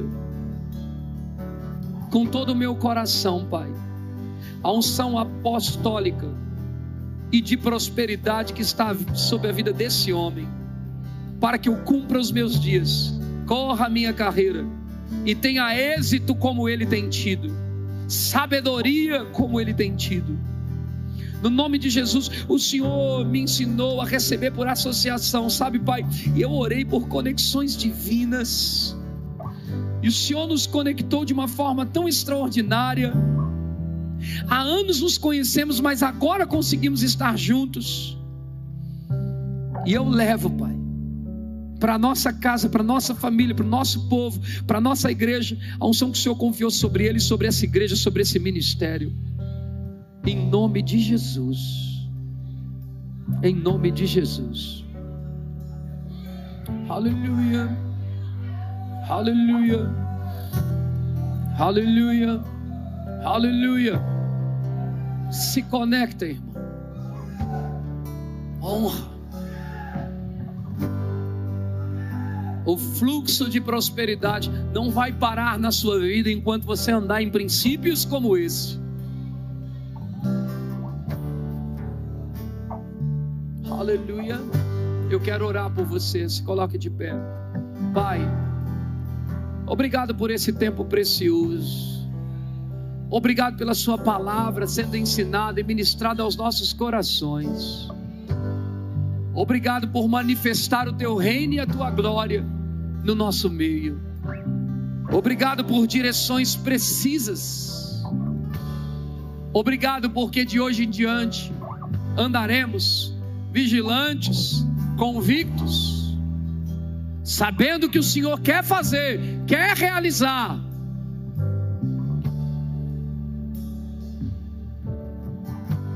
Diga, Senhor, faça negócios por meio de mim. Diga, Senhor, faça proezas por meio de mim. Diga, Senhor, realize grandes coisas por meio de mim. Jeremias 17 diz: Bendito o varão que confia no Senhor e cuja esperança está no Senhor, porque ele será como árvore plantada junto às águas, que estende as suas raízes para o ribeiro. O Senhor está dizendo, pastor, que o Senhor será como árvore plantada junto às águas, que estenderão as suas raízes.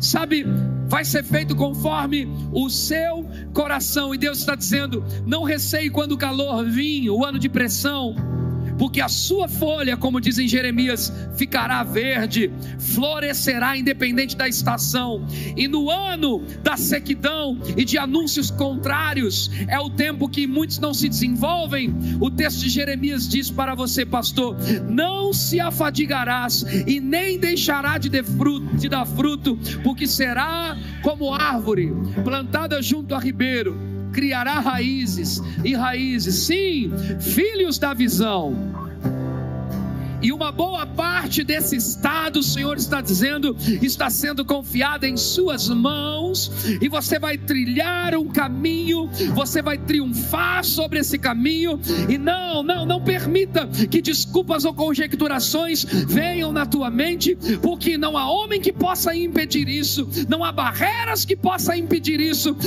Eu irei fazer conforme eu tenho plantado em seu coração.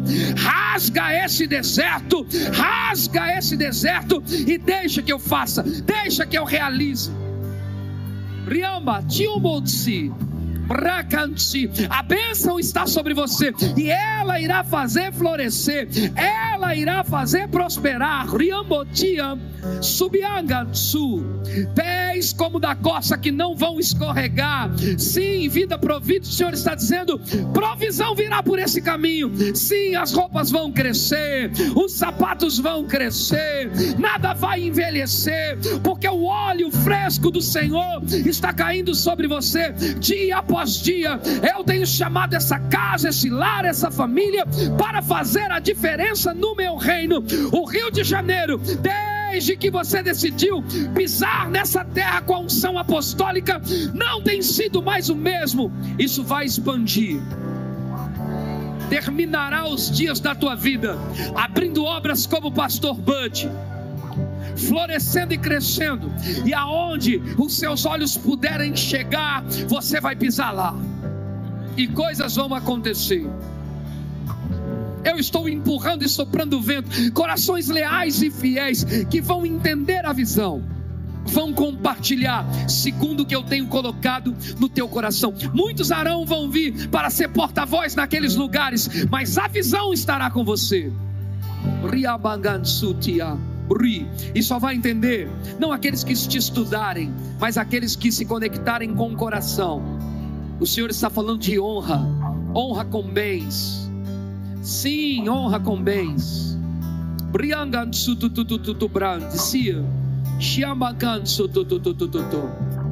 E depois disso, eu vou soprar um vento, conectar pessoas chaves. Recursos virão daqui, mas virão de todos os lugares. Porque eu tenho pessoas chaves. Prianda Sukian, Tiamrandasi, chamará a atenção de todos. Riembtsu, Brengansi Tembron, te abra, será um apoio forte ao ministério e à visão que Deus deu ao pastor Bud. Brianda Sukoti, Brianda Shio, Bricanta. E no final disso todos dirão: só podia ser Deus. Além das suas habilidades, além da sua capacidade, além da sua força, nessa noite, caia sobre ele uma unção poderosa, Pai, para fazer muito mais em menos tempo. Velocidade nessas pernas, velocidade nessas pernas, sabedoria do alto, ventos de favor vindo sobre ele, no nome poderoso de Jesus. Em nome de Jesus. Em nome de Jesus. Você pode orar um pouco em outras línguas enquanto eles cantam. Levanta sua voz em outras línguas enquanto cantamos. Levanta sua voz em outras línguas. Deixa Deus fazer. Levanta sua voz em outras línguas. Remamamamaie.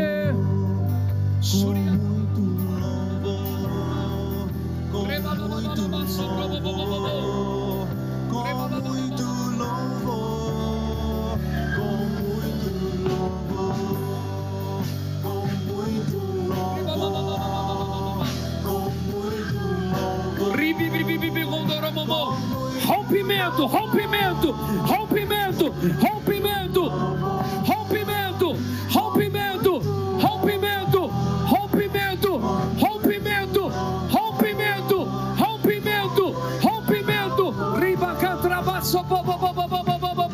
rompimento vindo sobre a vida dele, rompimento vindo sobre a vida dele.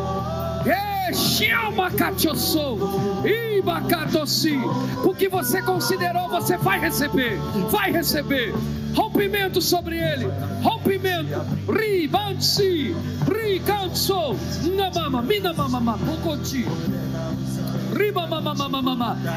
Deus vai na frente, Deus vai na frente, Deus vai na frente, Deus vai. Deus vai na frente. Cante isso. Pra acabar, tirando os espinhos.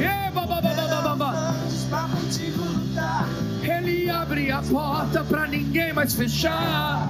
Ele trabalha pra o dele. Flua, flua, flua. Pega suas mãos. Solte sua voz e cante.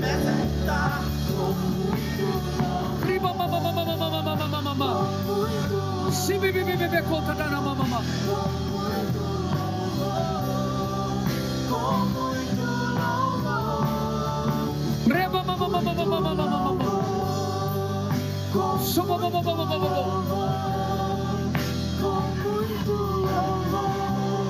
Aleluia. Ei, tem alguém aqui no nosso meio com alguma dor na coluna? Levanta sua mão direita. Vem aqui, querido. O Senhor vai fazer coisas. Tem alguém com uma dor na coluna aqui ao seu lado direito? Vem cá na frente. Tem mais alguém? Fique aqui, Senhor, por favor. Ok. Mais alguém? Vem aqui na frente. Se você tem uma dor na coluna, uma unção para que você fique livre disso, ok?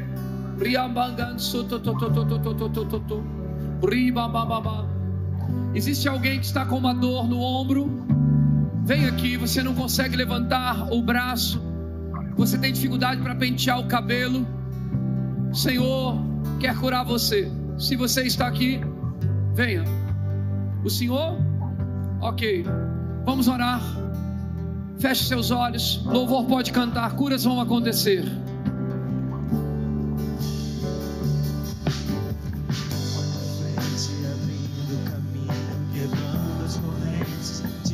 espinhos, os anjos contigo lutar. Ele as portas ninguém mais fechar. Ele trabalha pra quem ele confia, de noite ou de dia. Pega suas mãos, sua bênção chegou. Comece a cantar com muito louvor,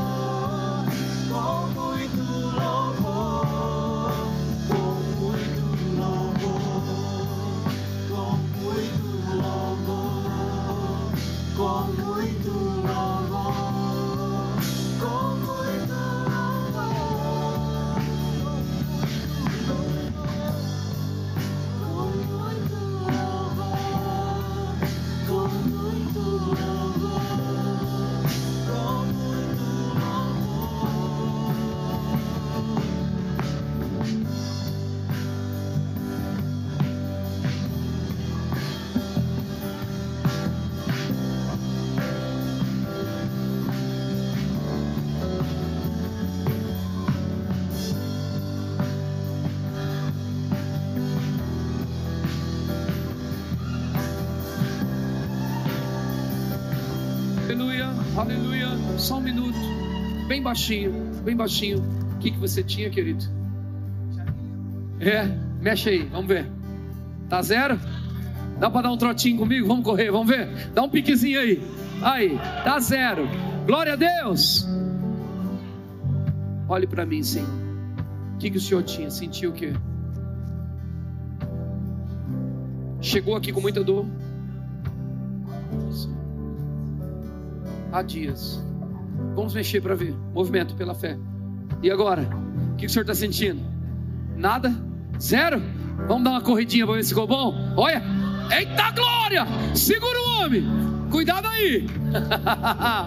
Deus é bom! Deus é bom, gente! Querido, abre os olhos. Parabéns, meu querido. O que, que você tinha? Ok, podia movimentar, estava com dificuldade aqui no culto. É possível sentir essa dor? Você sentia ela? Ok, feche seus olhos. Pai, em nome de Jesus, cura por completo, do alto da cabeça à planta dos pés. Agora, em nome de Jesus, movimenta com fé, filha, com fé. Movimenta para eu ver. Movimenta. Tá sentindo? Não tá doendo não? Mas quando você fazia esse movimento doía? Até para sentar e agora não está sentindo a dor faça os exames, conte ao seu pastor, movimenta novamente para nós vermos. Sem dor, quanto mais você movimentar, melhor vai ficar. O óleo de cura está aí, ó. Amém? Glória a Deus. Sem dor. Sem dor. Quando um membro é honrado, toda igreja é honrada, gente.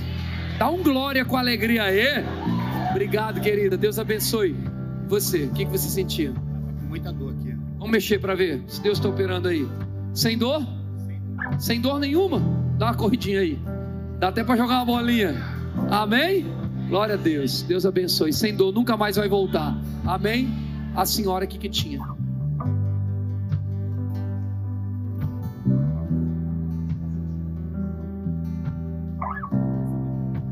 Recebeu sua cura? Vamos mexer um pouquinho aí. O que, que você fazia que não fazia? Hã? Recebe aí, a unção caindo ali. Amém. Vamos dar uma voltinha aqui. Vem, levanta um pouco os joelhos assim. Doía quando você fazia isso? Então, ok. Então agora flua. Faça os exames e nos fale. Tá bom? Dê um glória a Deus. Deus abençoe. Querido, o que você tinha? Ok. Mas a dor estava no culto aqui agora, você percebia? Ok. Então levante suas mãos assim. Você sente dor agora? Não, abaixe as mãos, movimente para os lados, sem dor. Diga assim: nunca mais vai voltar. Nunca mais vai voltar. Diga: eu não tenho mais essa doença. Eu não tenho mais escoliose. Amém. Ela tinha escoliose. Está, não está sentindo mais dor alguma. Amém? E nem vai sentir mais. Estou mais reta, né? Porque eu andava assim, com a coluna mais torta. Até tá, eu estou sentindo realmente que Sabe, eu, quem tem vício de postura vai me entender. Quem tem vício de postura vai entender. Que eu andava assim, bem torta. Eu realmente. Ela disse que andava bem torta e não conseguia erguer os ombros, gente. Ergue os ombros aí. Ficou imponente. Posição de ousadia. Amém? Dá um glória a Deus. Nunca mais vai voltar.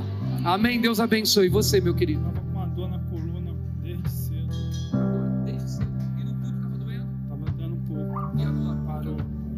Aí para eu ver. Movimento. Vamos dar uma corridinha para confirmar esse negócio? Eita glória! Deus é muito bom, amém? Nunca mais vai voltar. E se prepara para prosperar. Só mais um pouquinho. Você tem paciência? É uma conferência, irmão, culto especial. Calma aí. Teu pastor fez a besteira de dizer: fique em casa, pastor. Sinta-se em casa. Calma aí. O que, que você tinha, filha? Ciático. Hoje aqui no culto estava doendo. E agora? Agora não. Não mexe aí. Eita, tá melhor que eu, gente. Movimenta aí. Sem dor? Sem dor. Nunca mais vai voltar. Eu sou curada. Em nome. Dá um glória a Deus. Amém? Você veio só ministrar, ou veio receber? Recebeu o que, que você tinha? Muita dor no ombro. Já tem dois meses.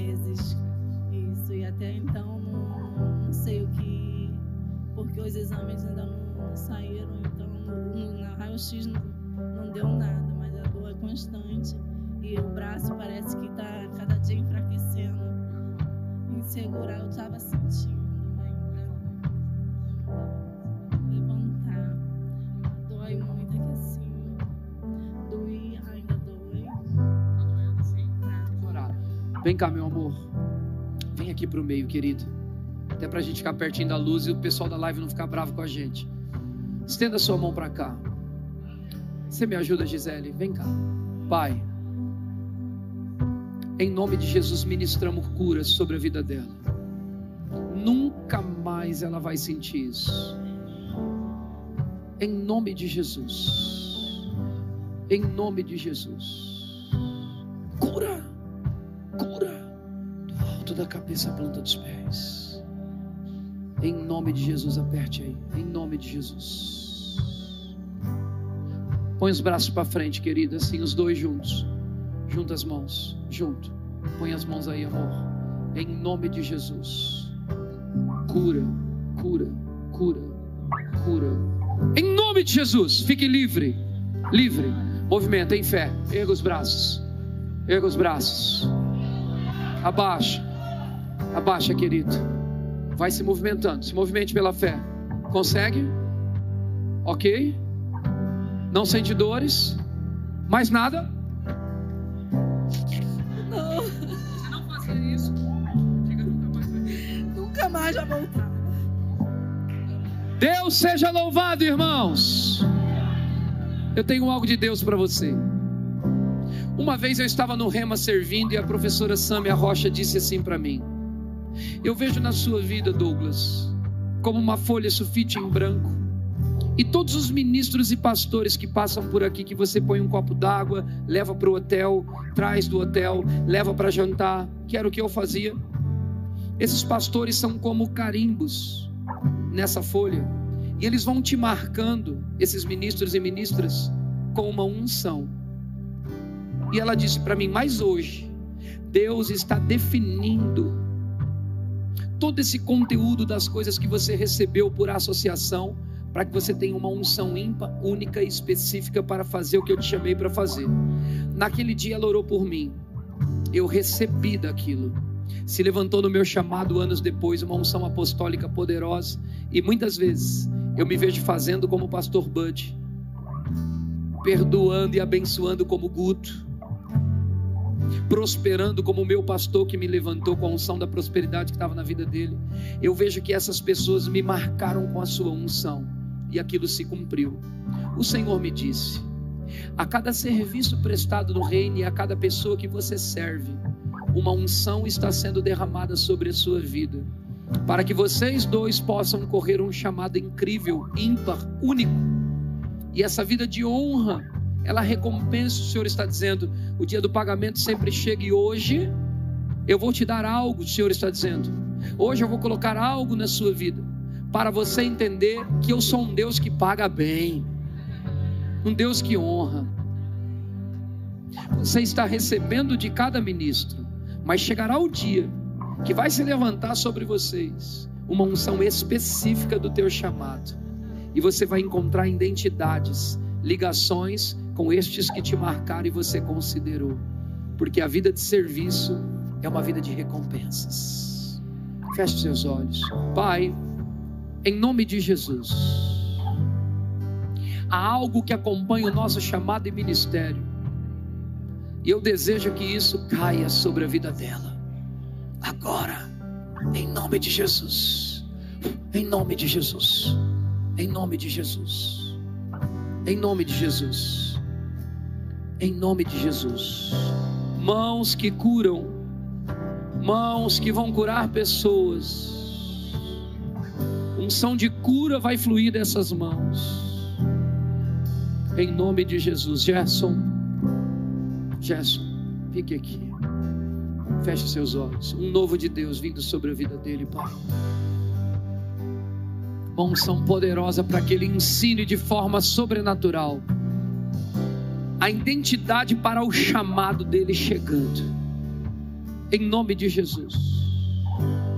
Em nome de Jesus. Iambakansu, Rukiancha, Briamansu, Rukanchambransi. Porque você sabe considerar, você entende de autoridade. Brukochombronsi, porque você sabe honrar.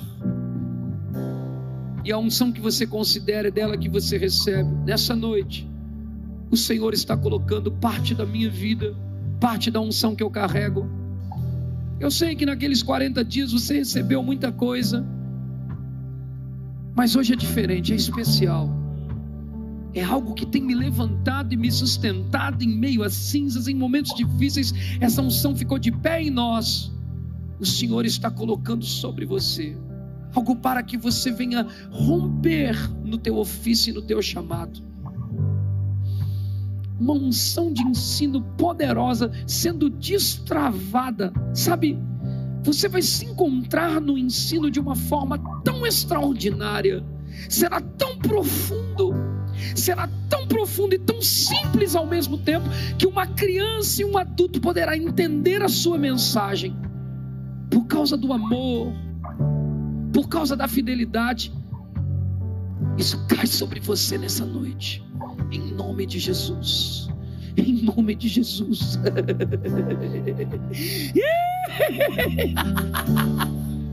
em nome de Jesus. Mais sobre ele, mais, mais, mais. Cheio. Nunca mais o mesmo. Em nome de Jesus. Em nome de Jesus. Em nome de Jesus. Amém. Você recebeu alguma coisa? Muito obrigado pelo seu tempo. Obrigado pela honra. Obrigado por essa igreja maravilhosa, inspirador para nós. Obrigado pelos pastores que você, que você tem aqui, por essa equipe que nos serviu tão bem e nos honrou tanto. Nos sentimos já em casa. Amém? Trago um abraço do pastor Isaac de Marília, lá pertinho de mim. Vocês conhecem ele? Ele falou: dá um abraço para aquele povo. Então está dado. Meu pastor, muito obrigado. Vem cá, deixa eu te dar um abraço. Glória a Deus. Obrigado. Viu? Deus abençoe. Obrigado por tudo aí. Amamos vocês, queridos. Quem quiser nos acompanhar, posso, pastor? Arroba Fé e Graça no Instagram, Fé e Graça Church no YouTube. Há muitas ministrações boas de apóstolo Eliezer Rodrigues lá, pastora Mauri e outros ministros que nós colocamos lá, Shirla Lacerda que fez conferência com a gente lá. Tem muito material bom lá, tá bom? No Instagram, Fé e Graça Church, você vai achar a gente. Nós vamos também estar, já estamos acompanhando vocês, se alimentando de vocês. Essa conexão é de Deus, é do coração. Amém? Lagoinha Niterói, muito obrigado. Uma salva de palmas para eles. Obrigado por ficar aqui conosco. Professora, obrigado. Amo vocês. Amanhã temos um tempo juntos.